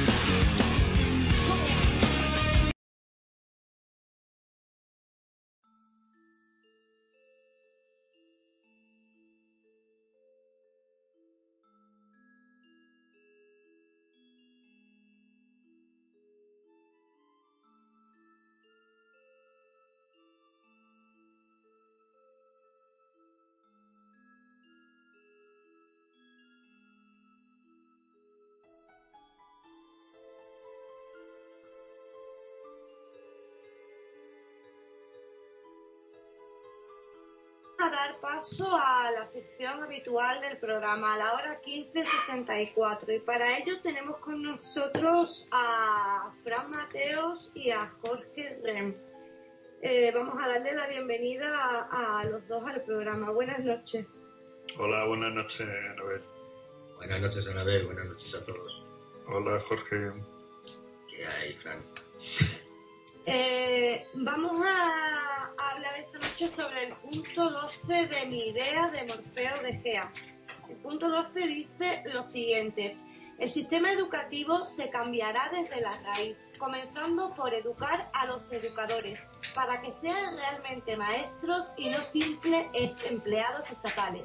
Se reducirán las horas anuales de clases y el estudio se centrará en lo verdaderamente la humanidad y la creatividad, siendo estas las bases, las bases de una sociedad verdaderamente libre y justa. Se enseñará, pero también se educará en conciencia. Esto hoy en día mmm, está bastante lejos de la realidad, ¿no? Bueno, hay, una frase que lo resume muy bien, ¿no? La idiotez es un estado inducido por la ignorancia y el mundo está lleno de ignorantes diciendo y escribiendo idioteces es perfecta. Me encanta esa frase. Eh, bueno, estamos ante un sistema escolar, hoy por hoy, eh, basado en premio y castigo, en el que eh, más que enseñar, lo que se hace es adoctrinar, programar a las unidades de carbono para que a lo largo de su existencia sean fieles súbditos del rey, fieles súbditos de la triple corona realmente la educación actual no sirve para nada, porque no está basada en el triple cuerpo, no está basada en el cuerpo emocional, el cuerpo espiritual y el cuerpo físico. Solo se basa en un cuerpo físico. La pedagogía ya lo enseñaba hace bastante tiempo que los seres humanos somos seres triples y como seres triples tenemos que ser educados cosa que el sistema escolar actual se pasa por el forro. ¿Pero por qué motivo se pasa por el forro? Porque mientras que tengamos a politicuchos eh, al cargo de crear las leyes educativas o las normas educativas, siempre habrá unos intereses partidarios y siempre será el capital el que realmente esté mandando. Y digo el capital porque una de, las eh, de las maniobras de, de manipulación mediática dice bastante claro, creo que es la número 9, creo que es la número 9, dice bastante claro que el escalón entre el conocimiento de las élites y el conocimiento de la masa tiene que ser tan grande que sea imposible superarlo. Es decir, la educación a nivel eh, masa tiene que ser básica, por no decir vamos, inservible. Pero sin embargo, para las élites, la educación tiene que ser perfecta, prioritaria y muy abundante. ¿Eso qué hace? Eso hace crear dos mundos distintos. Y lo podéis ver perfectamente, porque eh, los políticos, por ejemplo, se jactan de modificar cuando les da la gana el sistema escolar, pero ellos llevan a su hijo a colegios privados, cuando no te los manden a estudiar fuera del país. O sea, si tan buena, tan buena es la educación de este país, ¿por qué tenemos que llevarnos y la educación pública en particular, ¿por qué tenemos que llevarnos a nuestros hijos a colegios privados o por qué tenemos que llevarnos a nuestros hijos a estudiar fuera del país? ¿No os dais cuenta que es incongruente? Es como si yo te estoy vendiendo eh, la mejor carne del mundo en mi carnicería, pero yo mando a mi mujer a comprar carne a la carnicería de al lado. ¿Quién me va a creer a mí? Y sin embargo nos tragamos el cuento y nos creemos que el sistema escolar es una maravilla. Y aquí solo se levanta la gente a protestar cuando se tocan los sueldos. Ahí cuando los profesores salen a la calle diciendo que hay que ver, que la educación, que no sé qué. Pero porque te han tocado el sueldo. No porque te estén tocando la conciencia de la gente a la cual le estás enseñando, de los seres humanos a los cuales les enseñan. Y eso es de vergüenza yo tuve un episodio en el instituto de mi hijo, porque yo le enseñé a mi hijo, al menor, le enseñé a, que no se callara una. Y un día estando en clase, el, profesor del instituto le dijo que qué estaban haciendo, y mi hijo, ni corto ni perezoso, le dijo que lo mismo que él, porque él no estaba haciendo nada tampoco. Entonces me llamaron a la dirección porque iban a expulsar a mi hijo, creo que eran dos días del instituto y, tenía que ir yo allí a pasar el trago. Pero se encontraron con un padre que no se cayó, igual que su hijo. Entonces cuando me preguntaron que cómo veía yo lo que había hecho el hijo, le dije, pues me parece perfecto, porque sois vosotros los que estáis descreditando. Sois vosotros los que habéis perdido la el, el respeto de los alumnos. Porque sois los primeros que estáis vendiendo un sistema que no esté mirando por ellos. Y ellos lo saben, no son tontos. Ellos saben que el sistema escolar hoy por hoy no está hecho para ellos. Lo aguantan porque a la mayoría las tienen eh, fascinados con un montón de tonterías. Y a los que ya están más espabilados simplemente los drogan inventándose una nueva enfermedad como el TDA. ¿Vale? Y es la cruda realidad y hay que entenderlo. Un niño hoy por hoy que no puede mantenerse eh, callado o formal en su clase, automáticamente es declarado déficit de atención adquirida y es un, mm, un futuro drogadicto, para hablar claro y en plata. Porque, las pastillas que le dan para eso tiene, contienen metanfetamina. Claro, claro es una eso, Eso la gente no lo sabe. A, los padres no se les dice eso cuando les mandan la medicación. Exactamente. Por la confianza. Sí. Así pues, el sistema educativo actual está diseñado para crear ignorantes que finalmente actúen como idiotas, para así poder manipularlos con facilidad. Por eso es necesario educar en cultura, conciencia y verdad y no adiestrar en barbarie, inconsciencia y mentira, como hasta ahora sucede con el sistema educativo en su totalidad.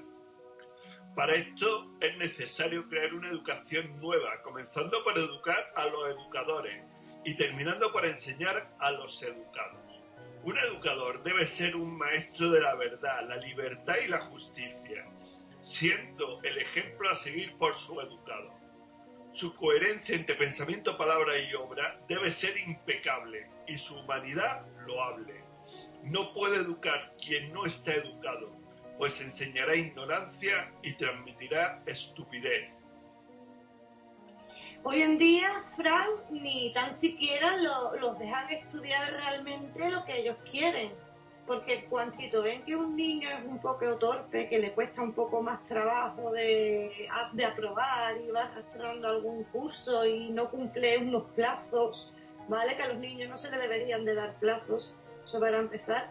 Eh, del tirón lo sacan de lo que es la secundaria, lo derivan a una formación profesional que realmente no les sirve para nada porque no les da una titulación como para poder trabajar, les da una titulación de aprendiz. Hoy en día de aprendiz eh, en ningún sitio te contratan, eso era antiguamente cuando había, no sé, por lo menos aquí en Cádiz, yo eso no le veo ningún tipo de salida. Y van haciendo una criba. Antiguamente tú podías coger, podías estar en el en el bus podías repetir curso, repetir, repetir y está ahí hasta que tú hasta que tú pudieras sacártelo. Hoy en día no, hoy en día te dan unos plazos y si no cumples unos plazos estás fuera. Claro, porque eres un gato. Pero eh, se nos, se nos, falta un detalle en el tema de la FP que tú has nombrado y es que en un momento determinado un estudiante de FP acaba siendo un becario por nada. Es decir, acaba siendo un trabajador por nada, no recibe nada a cambio. Lo, lo, llaman prácticas, sí, pero la empresa que te ha cogido para hacer las prácticas tiene un trabajador sin costarle un duro. Sí, claro, mira, te voy a poner un ejemplo personal. Mi hijo, el mediano, está haciendo un FPI de, informática porque le costaba más trabajo sacarse la secundaria y, bueno, nos dieron la opción esa. Y ya está terminando lo que es el módulo ese, ¿no? Pero claro, ahora se encuentra en la situación de que tiene que hacer las prácticas, como tú has dicho, de becario, que no cobra nada, eh, en una empresa en la que no va a aprender nada porque lo que lo van a poner es eh, en una tienda de informática de, de dependiente. Claro. Ahí va a aprender un montón de informática. Ahí lo que puede aprender es a vender ordenadores, pero o un ratón o un teclado, pero a lo que es el sistema operativo, nada. Claro. Pero como todo es comercio, hay que aprovecharlo él sabe que para el año que viene tiene que seguir estudiando, ¿no? Que eso no le sirve de nada.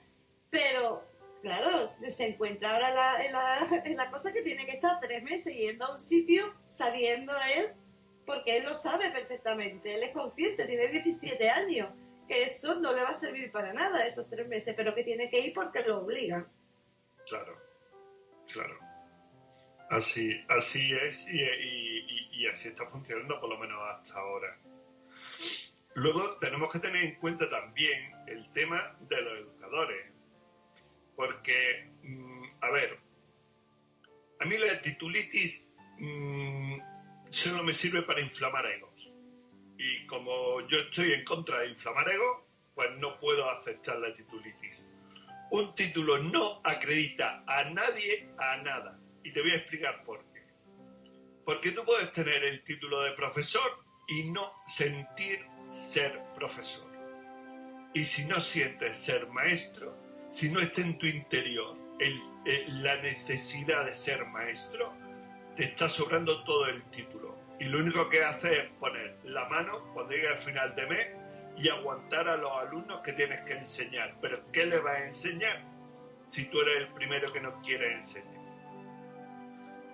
Así, en el programa de mi idea se creará un programa de capacitación para educadores donde no solo se les enseñará a enseñar, sino que también se les seleccionará a los más aptos en las virtudes antes citadas y se descartará el sistema educativo pues se descartará de ese sistema educativo a todos aquellos que no cumplan con ella.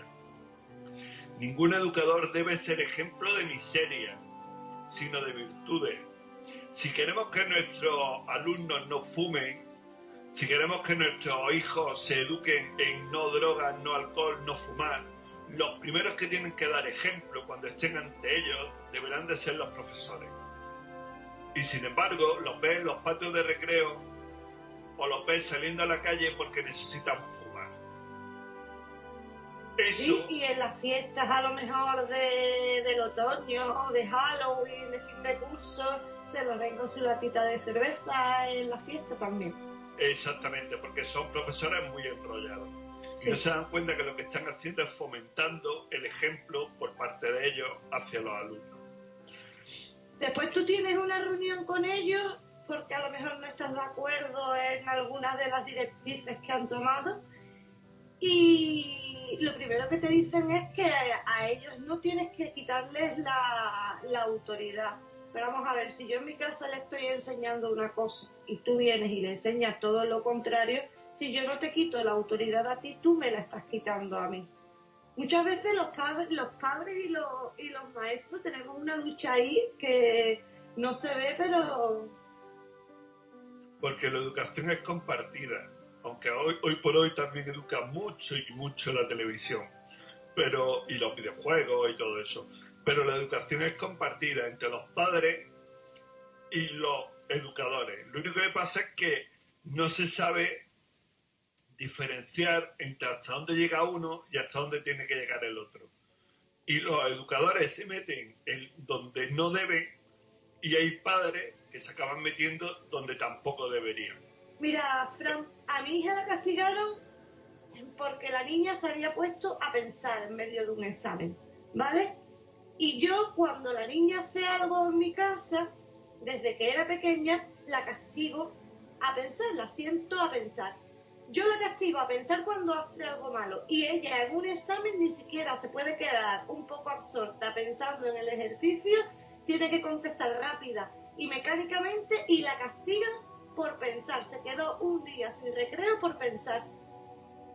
Eso es muy fuerte, la verdad. Vale, pues ahí yo no podía apoyar, ni le tenía que prestar la autoridad. Le digo, vamos a ver, tú cómo, cómo vas a castigar a mi hija sin por pensar. Digo, si, lo que tienes que, lo que tienes que aprender es a pensar antes de actuar, ante cualquier situación. Ya deja el colegio aparte. Claro, claro.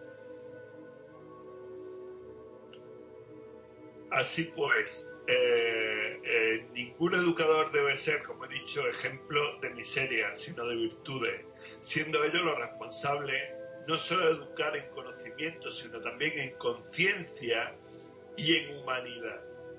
La educación es la base del sistema, pues es el que crea a sus futuros diseñadores y ejecutores.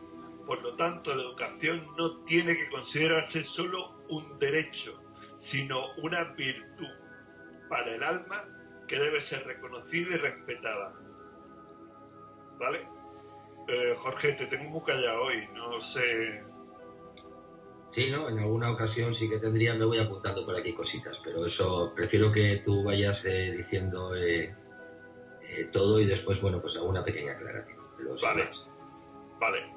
Pues vayamos a, otro punto importante en esta historia. Los premios, los castigos, las notas, la asistencia y los deberes para casa.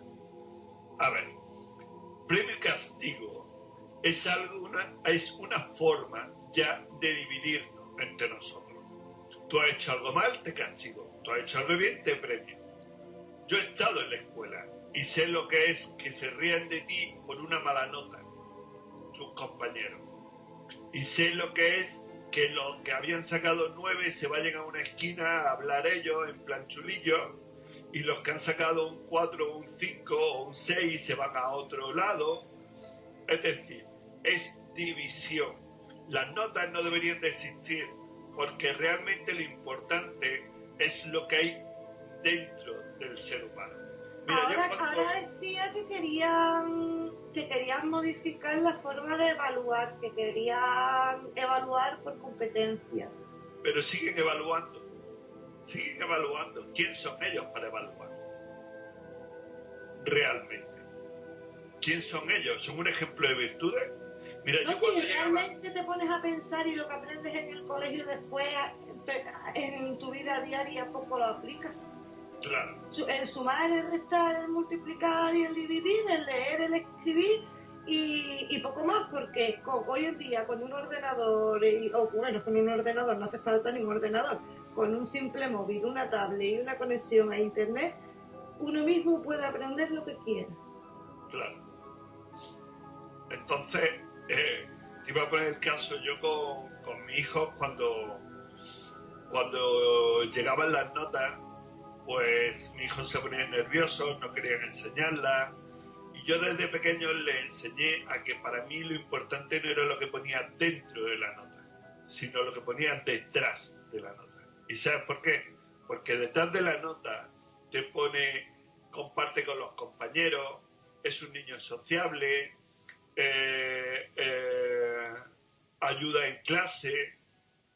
Sí, que evalúa lo que son las competencias más emocionales. Claro, valores, valores. Y eso era lo que yo veía importante. Así que si sacaban un suspenso, o dos suspensos, o tres suspensos, me daba igual. Porque si por detrás, en la información que tenían que añadir, me estaban hablando de que él actuaba de esa forma, con eso había bastante. Una cosa se puede solucionar, la otra va increciendo hacia peor. Es decir, si un niño tiene muy buenas notas y luego por detrás le está poniendo que es un egoísta y que no comparte con sus compañeros y que se porta mal en la clase porque no respeta a, los compañeros cuando habla y todo eso, eso solo va a ir a peor porque se va a crear una forma de conducta y esa forma de conducta va a ser algo que se le va a quedar grabado y cuando sea adulto y esté en su trabajo actuará de la misma forma y si porque tiene buenas notas se convierte en jefe, pues será el tipo jefe déspota que acabará sentado en un banco o acabará sentado en una empresa y explotará a sus compañeros, a los trabajadores, lo explotará porque simplemente se sentirá superior a ellos. Para mí eso no es un ser humano. Para mí es un proyecto de demonio que ya está gestándose desde el principio. Pero es que hoy en día, Fran, no educan a los niños como humanos, los educan como máquinas, los robotizan desde, desde pequeños. Antiguamente lo hacían también con nosotros, pero no a, tal magnitud, ahora es que se nota demasiado. Claro. Y luego los niños cuando salen de la escuela eh, tienen un montón de deberes que hacer todos los días, de tal forma que les impide poder tener tiempo libre para poder hacer cosas de niño, que es lo normal, es lo que hacíamos todos. Yo salía de la escuela, no hacía los deberes, pero me jugaba unos partidos de fútbol geniales. Y es así, somos niños. En este punto, en mi idea, lo que hacemos es que un niño, reconocemos que un niño tiene solo una niñez y no puede ser que la mayoría de ellas deba pasarla dentro de una escuela. Así que se reducirá el tiempo escolar al mínimo y el descanso al máximo, para que estos disfruten de su familia y con sus amigos el mayor tiempo posible. En la escuela se educa, en el hogar también, pero como no se, pero como no se llevan a la escuela los deberes del hogar, tampoco se llevarán al hogar las tareas de la escuela.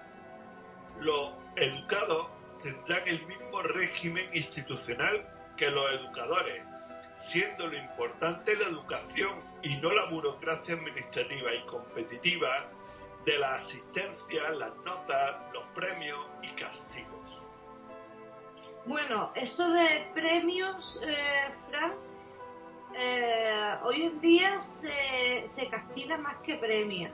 Sí, porque las becas poco a poco se van controlando porque ya es un gasto para ellos y tampoco tienen ganas de hacerlo. Bueno, las, las becas hay que devolverlas si no, por eso, por eso.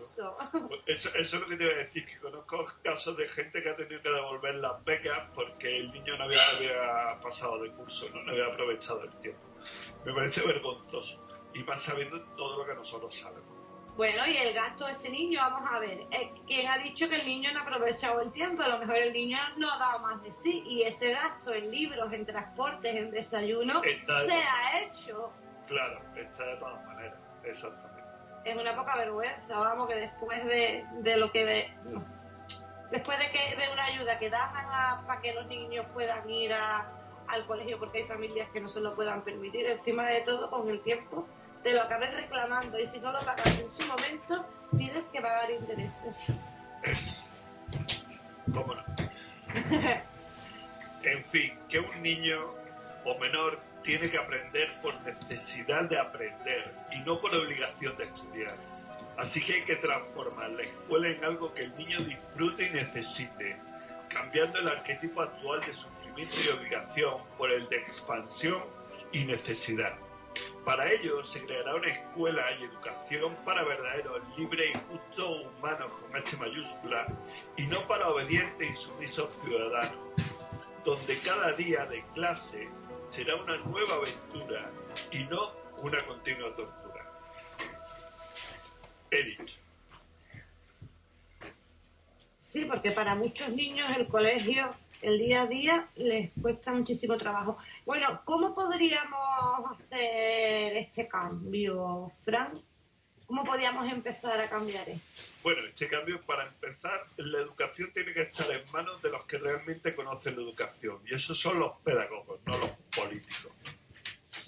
Son los pedagogos los que entienden de cómo hay que educar. Ya te digo que cuando estuve estudiando pedagogía, una de las cosas que nos enseñaban claramente era que éramos seres triples y al ser seres triples tenemos que ser educados en nuestras tres funciones. Si no, solo se educa en una, en la, en la física. Y todo va físico, físico, físico. Cuando no es así realmente. Cuando tenemos emociones y tenemos un espíritu, tenemos una parte espiritual que también tiene que ser eh, trabajada ¿vale? en, los colegios. Por eso cuando, decimos parte espiritual no estamos hablando de la religión, precisamente. No, no, la religión se apropió, el colegio soltó esa parte y se la apropió la religión porque así se repartían las faenas y se repartían también los beneficios, claro ¿Vale? Pero eh, realmente espiritualidad quiere decir que tiene eh, una parte superior conectada a él y él la expresión de esa parte superior conectada a él eh, desarrollándose, se puede decir así. Bueno, Jorge, ¿tienes algo, ¿tienes algo que decir? La verdad que, bueno, alguna cosita sí que tengo que decir, pero la verdad que habéis tocado bastantes cosas. A mí me gustaría eh, añadir, eh, dentro de lo que no se ha citado, eh, para poder identificar dónde está el verdadero problema. Si no encontramos la raíz del problema, es imposible que vayamos a solucionar ese problema. Y para problemas, soluciones.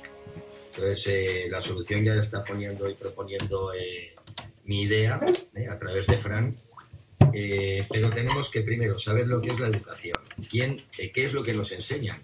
Tú has comentado, Anaís, eh, también que ahora nos damos cuenta y que es público y notorio pues la decadencia mm, comparándola con lo que nosotros hemos recibido y nuestros padres también se han estado dando cuenta y nos tenemos que percatar de la estrategia que la Matrix tiene eh, aplicada sobre nosotros.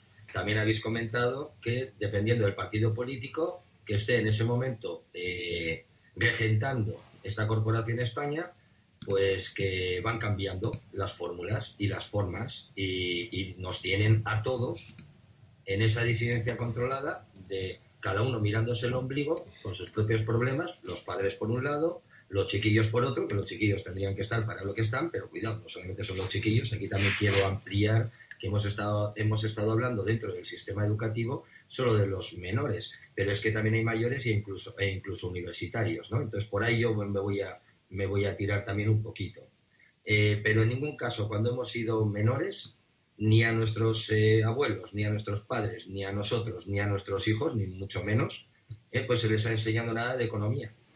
O se les ha enseñado nada de, de, las facturas que después hay que pagar de gas, de electricidad, que incluso ni los que están trabajando para esas empresas energéticas conocen el fundamento de esas facturas que a ti te obligan a que te hagas cargo de, o que descargues, ¿no? Es como nosotros lo decimos, eh, para los ciudadanos es pagar, aunque es fraude, ya lo hemos explicado en otras ocasiones, eh, eh, para eso no te enseñan, no te enseñan absolutamente nada.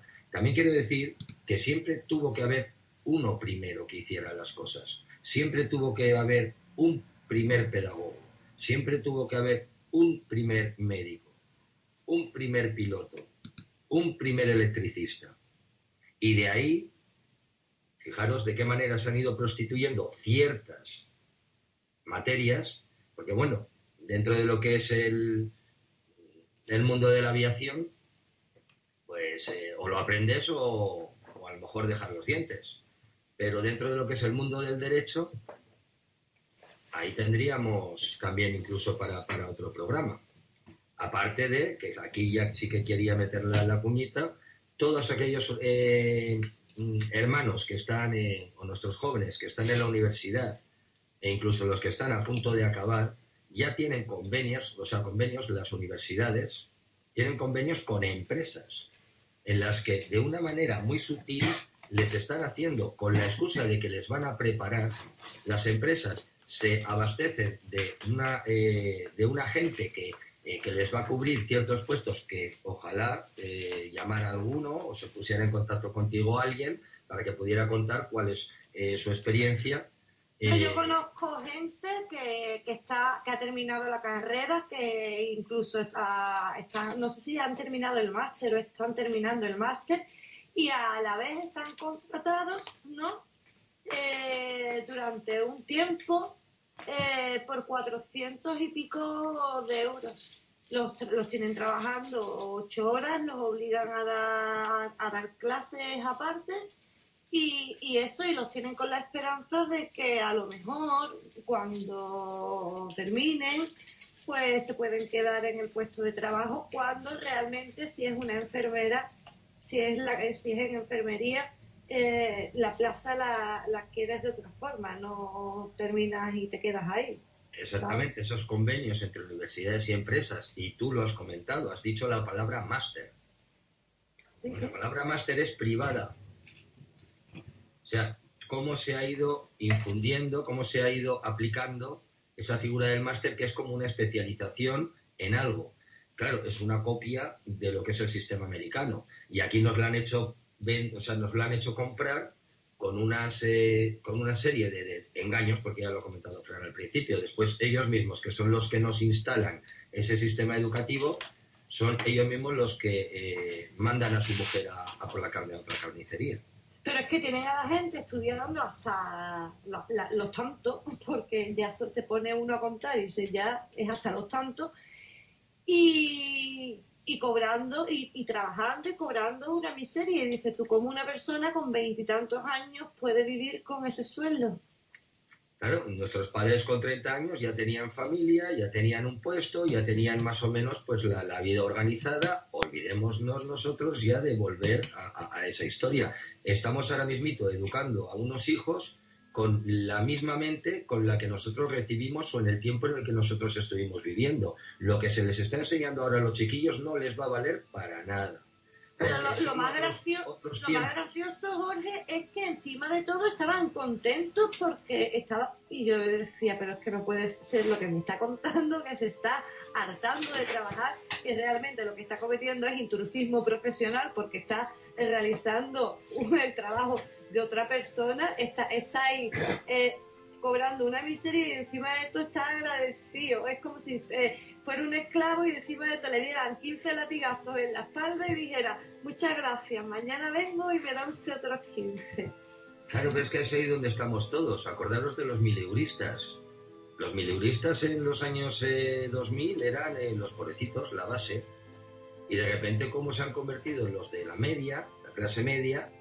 Pues se han convertido en mileuristas y ahora es gracias a Dios al que pueda ser mileurista. Si vuelvo otra vez a la disidencia controlada en la que nos están metiendo de, divide y vencerás también, de tener esta dicotomía, eh, de, mirarnos el ombligo dentro de nuestras eh, propias eh, posiciones. El chiquillo se mira al ombligo, el profesor se mira al ombligo, el profesor tiene que pagar sus facturas, el profesor está bajo un régimen, bajo un adoctrinamiento. Ese adoctrinamiento, eso no es educación. La educación tendríamos que empezar, por ejemplo, pues con la soberanía. las tres formas que tenemos, ¿no? Lo espiritual, bueno, el, asunto es que ni economía ni soberanía se nos ha enseñado. Luego, ya la base ya la tenemos inexistente por completo.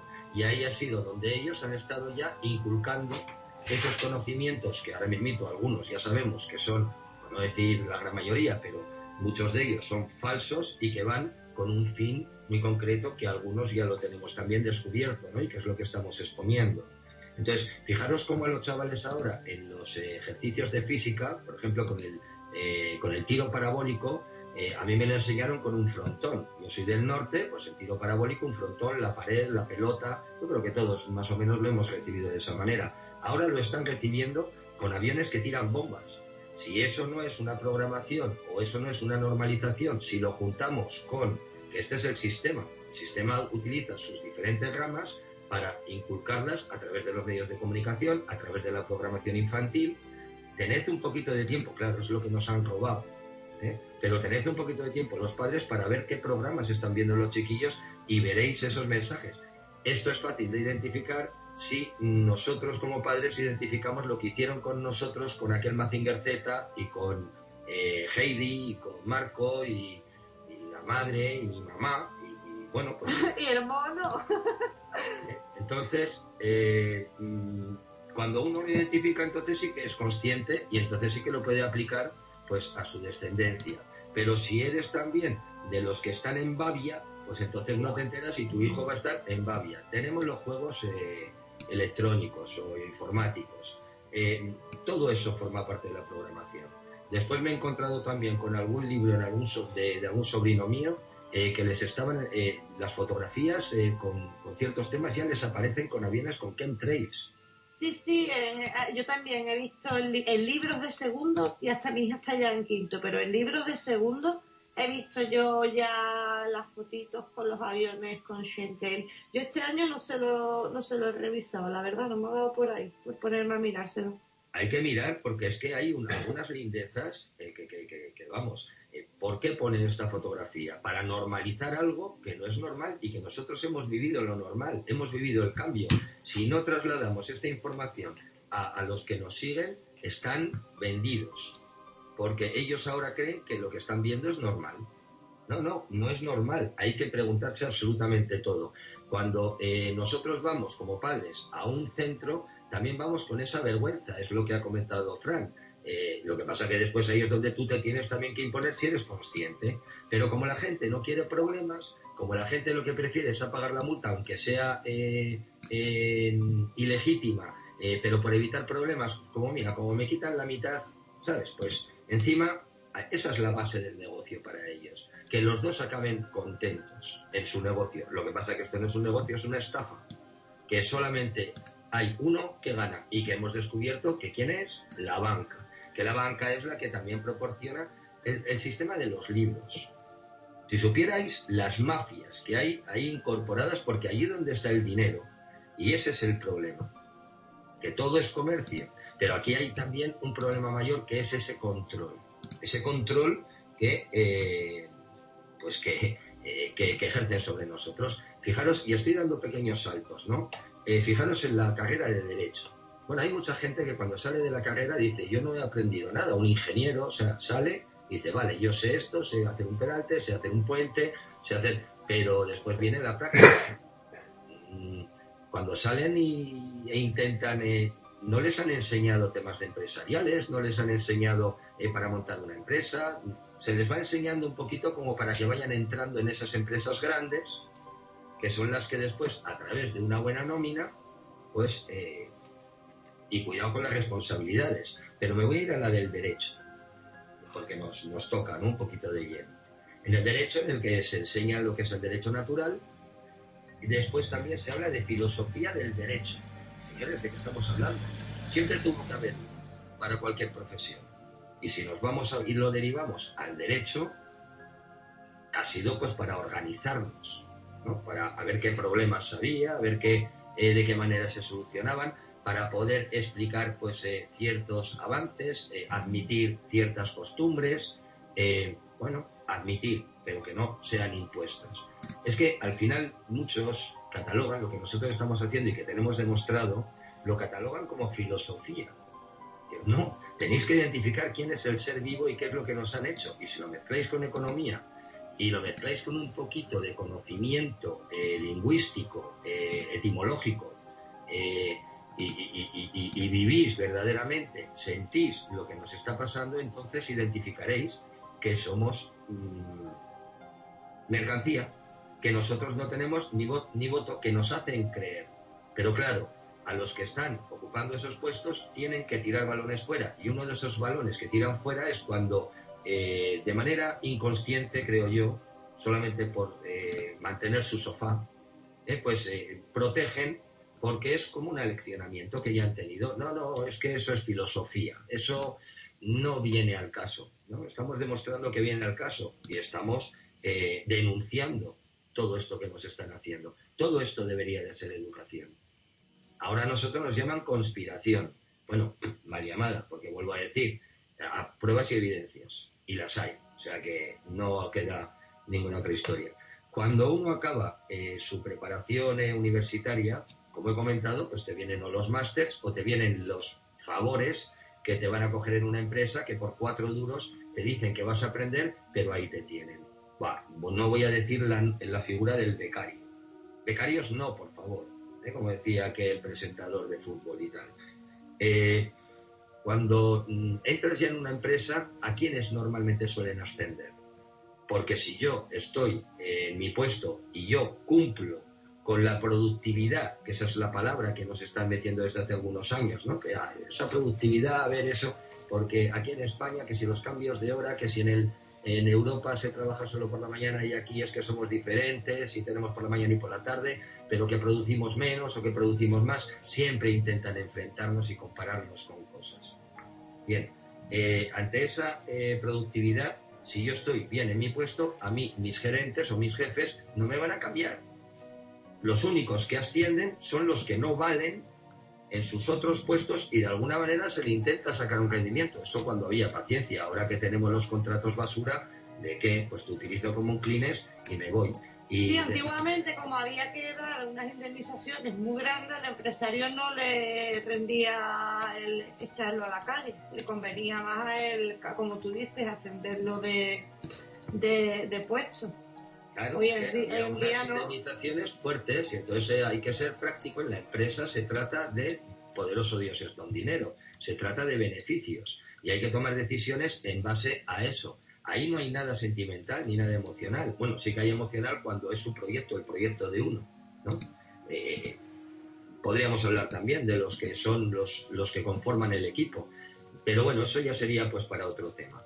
Y otro tema también que quería añadir es en cuanto a la educación adulta, ya no la universitaria, sino gente que quiere volver a estudiar, pues, eh, eh, o no ha podido estudiar y ahora en su tiempo, pues, eh, ya de mayor o jubilado, pues va a estudiar y se mete en universidades que les hacen unos cursos concretos y claro, se quedan alucinados en cuanto a la tecnología, en cuanto a la universidad, en cuanto está, cómo está todo, ¿no? Eh, el sistema necesita tenernos a todos de una manera bien adoctrinados y en todas sus eh, facetas, o sea, desde la niñez hasta eh, la jubilación o hasta nuestros últimos días, ¿no? a nuestra decisión.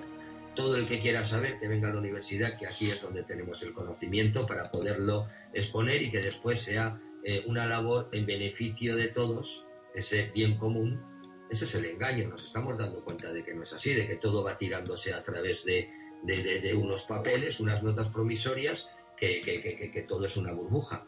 Todo esto va a caer por sí mismo. Lo que tenemos es que ser conscientes de cómo vamos a reestructurarnos rápidamente. Y aquí es donde está el proyecto de mi idea para poder crear por lo menos un Rodrigón en el que nos podamos basar para ir generando entre todos pues lo que entre todos decidamos y que no sean los bancos los que decidan lo que tenemos que, hacer, lo que tenemos que estudiar, que es a dónde vamos. Ese nuevo orden mundial en el que ya estamos, la gente dice que ya llegará, que no estamos desde hace ya bastante tiempo.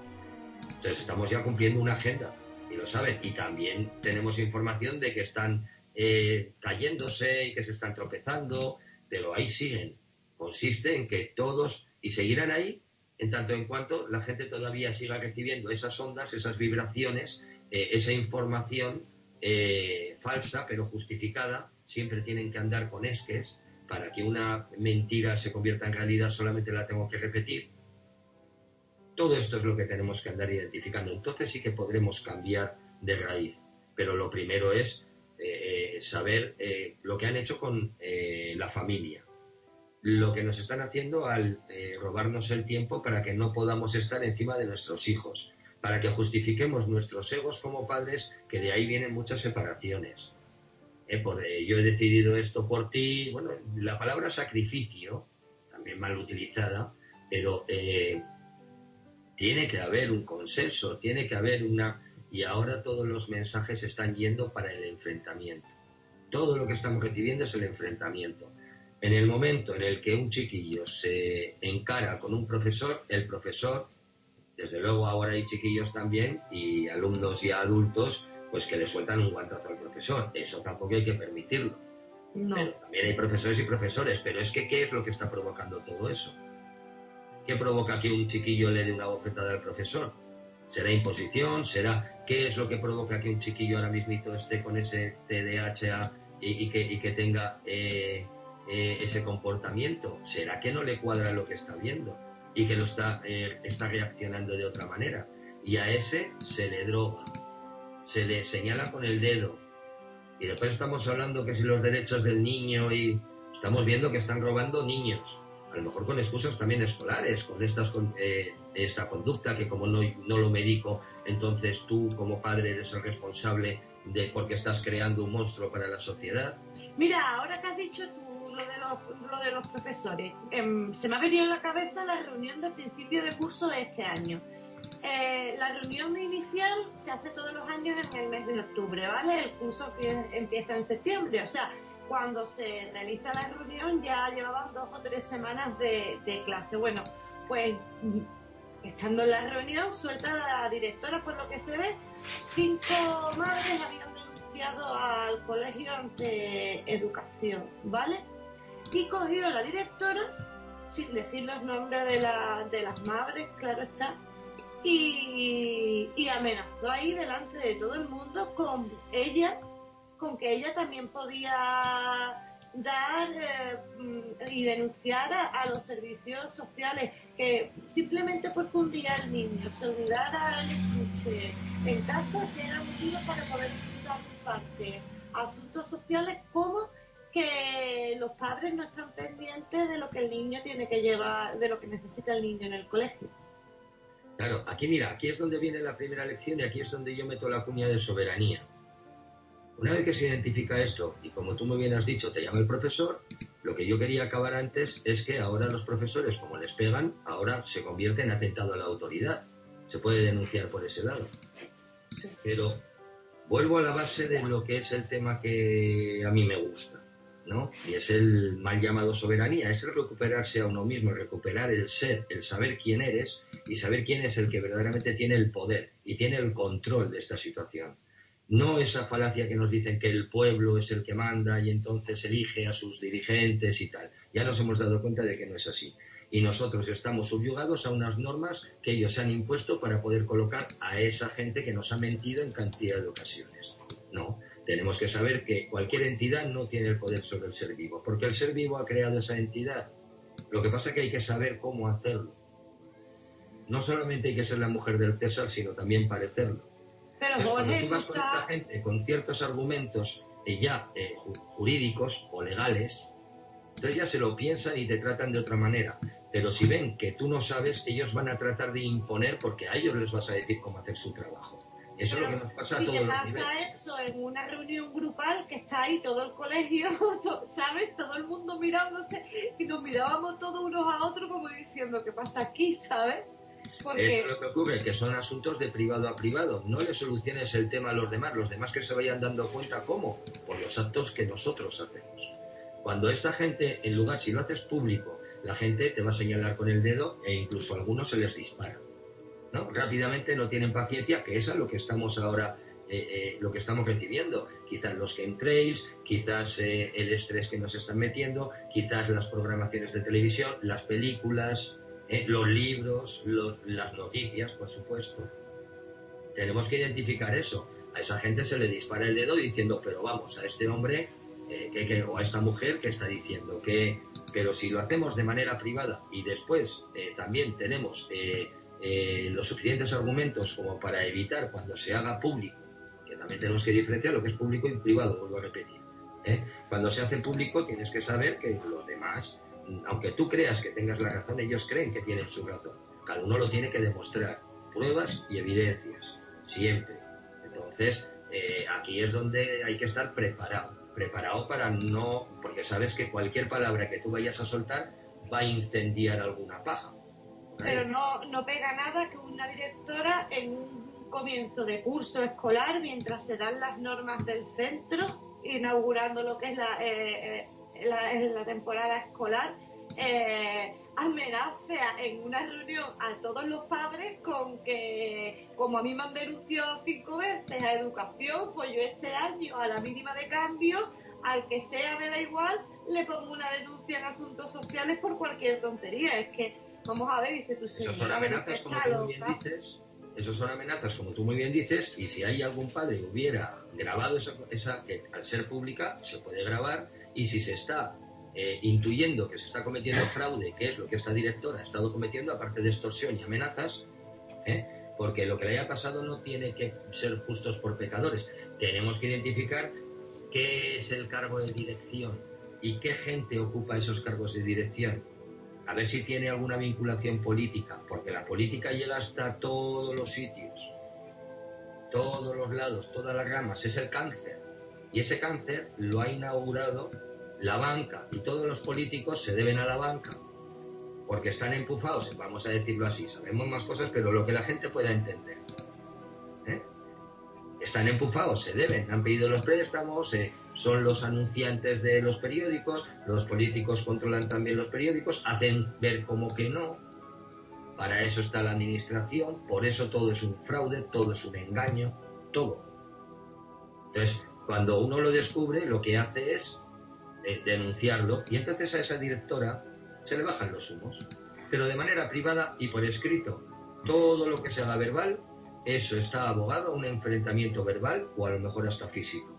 Con lo cual, lo inteligente es utilizar las herramientas administrativas que son las mismas que utilizan ellos y que demuestren pues ciertos aspectos que tratan ellos de imponer. Lo tendrán que demostrar, pero eso viene con un conocimiento, una protección. Ayer, me, eh, así a, a, bote pronto, pasé por una televisión y estaba hablando este abogado famoso con bigotes, que es el abogado de todos los famosos, y que decía que bueno que había quitado cantidad de multas por el por eh, eh, por eh, sanciones por alcohol y cosas así. El, consiste en ver un por qué unos sí y otros no. Depende del abogado. Y si la multa es de 200 y a mí me dicen bueno paga 100 y ya está. Y tú bueno consientes. Pero no dices yo me voy a un abogado y la multa es de 200 pero el abogado me va a cobrar 1000 me da igual, se está cometiendo un agravio, se está cometiendo un, me están vulnerando los derechos, me da igual que me cueste mil. Claro, es que no todos tenemos mil para un abogado, por poner un ejemplo. Ese es el problema, que muchas veces por, por no liar la cosa y dices tú, mira, lo pago y ya está. Pero Eso que te está diseñado. Que te Eso está diseñado de, que te están robando. Lo que pasa es que no puedes hacer nada porque dices tú, me cuesta más el collar que el perro. Y ahí tienes la justificación en la que tú ya entras en calma diciendo, bueno, es un mal menor, que es lo que comentabais de, eh, lo que comenta mucho Fran y lo que has comentado tú, de, bueno, me pegan, me pegan los latigazos de 6 a 8 y yo contento porque el resto del tiempo no me pegan latigazos. Es que es eso.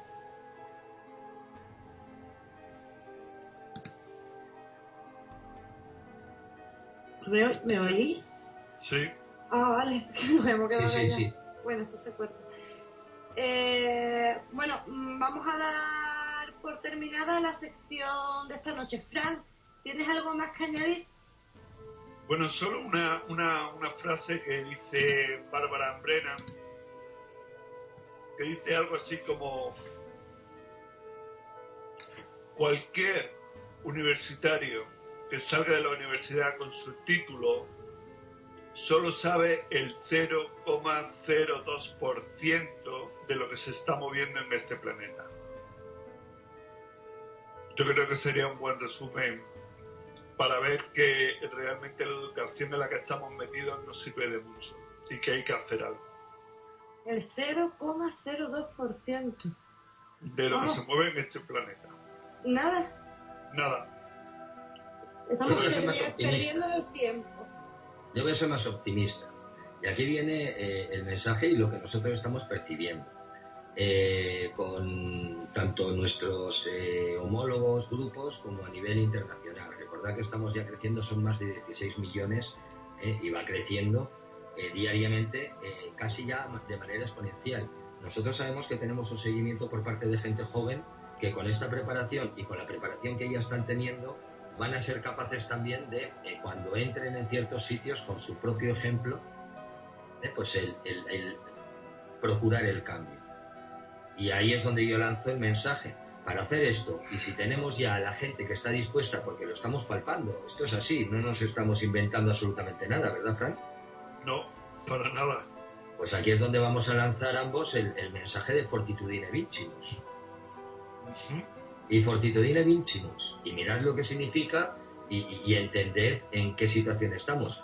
Estamos hablando de la educación, hemos hablado de la sanidad, eh, que también los de la sanidad se den cuenta de que es un problema común.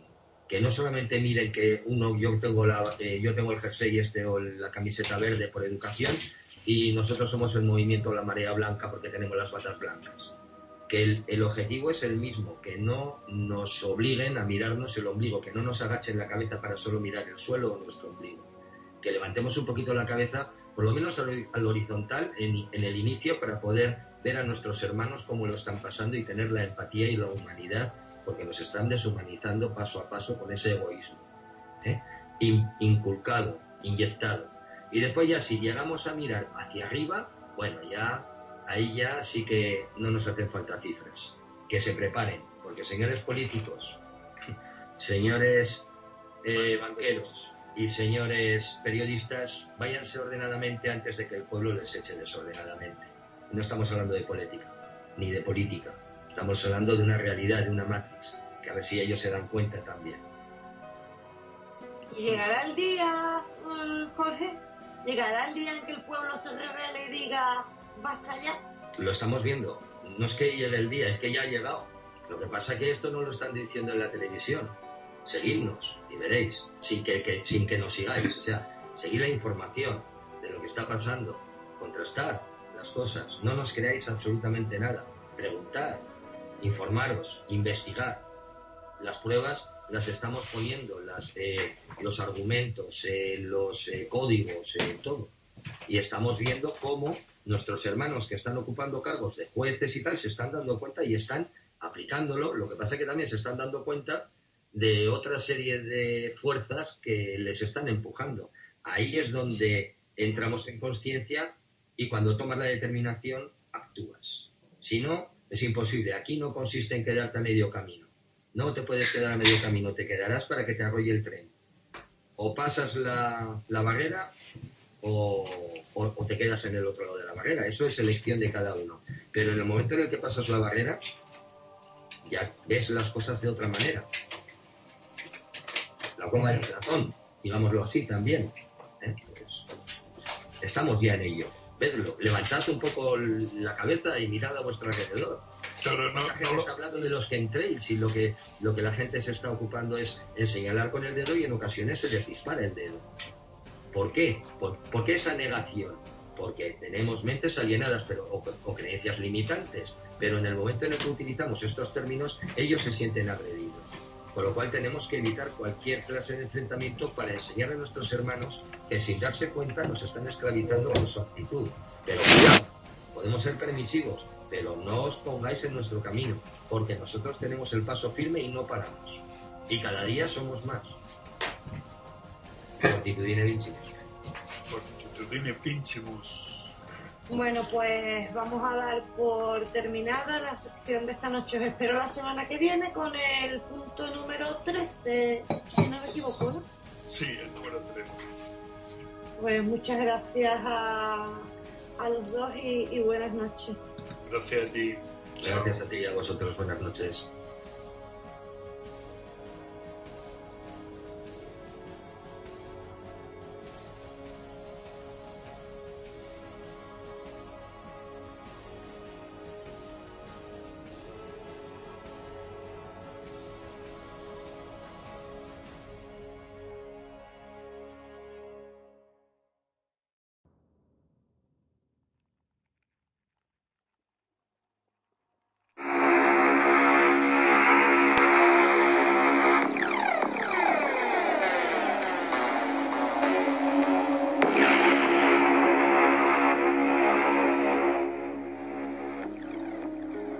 En aquel tiempo, dice una antigua leyenda china, un discípulo preguntó al vidente, Maestro, ¿cuál es la diferencia entre el cielo y el infierno? El maestro le respondió, es muy pequeña, sin embargo, tiene grandes consecuencias. Ven, te mostraré el infierno.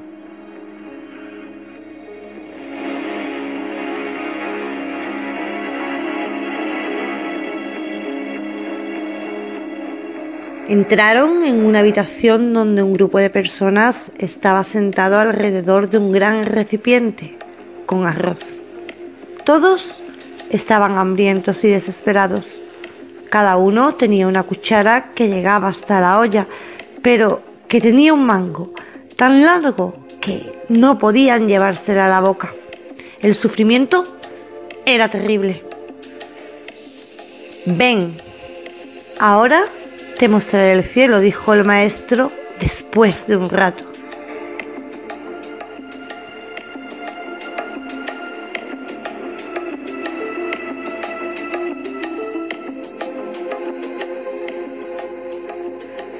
Entraron en otra habitación idéntica a la primera. La olla con arroz, el grupo de gente, las mismas cucharas largas, pero allí todos estaban felices y alimentados. No comprendo, dijo el discípulo. ¿Por qué están tan felices aquí mientras son desgraciados en la otra habitación y todo es lo mismo? El maestro sonrió. Ah, ¿no te das cuenta? preguntó. Aquí han aprendido a alimentarse unos a otros.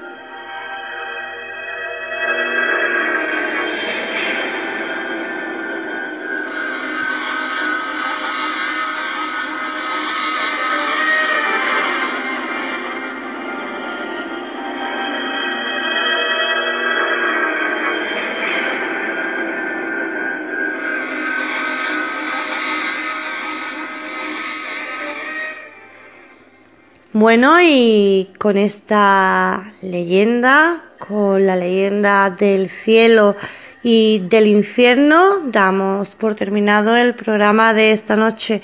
Agradecer a Amado Martínez su participación, el que nos haya hablado de su libro, de la prueba que nos haya acercado un poco más a ese terreno tan desconocido como son las experiencias cercanas a la muerte. Dar las gracias a Fran González, como siempre, por su participación eh, en el programa. Y a Jimmy Fernández por habernos hablado hoy también sobre Juana la Loca. A vosotros nada, deciros que espero que os haya gustado el programa, agradeceros también en que hayáis estado ahí escuchándonos esta noche, recordaros que, la semana que viene tenemos aquí una cita eh, en iVox y que, como siempre digo, en el próximo programa os espero con más y mejor.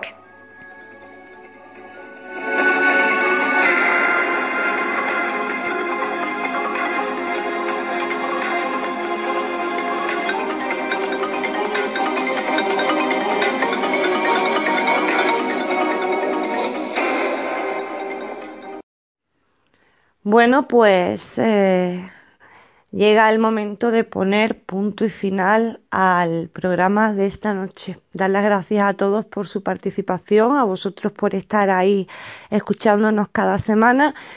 Y, nada, recordaros que en, YouTube se están colgando los fragmentos del programa por secciones, por si a alguno les es más cómodo ese formato. En Facebook también están los, vídeos publicados libres, sin, necesidad de entrar a, YouTube. Nos podéis escuchar en Edenex, en la radio del misterio.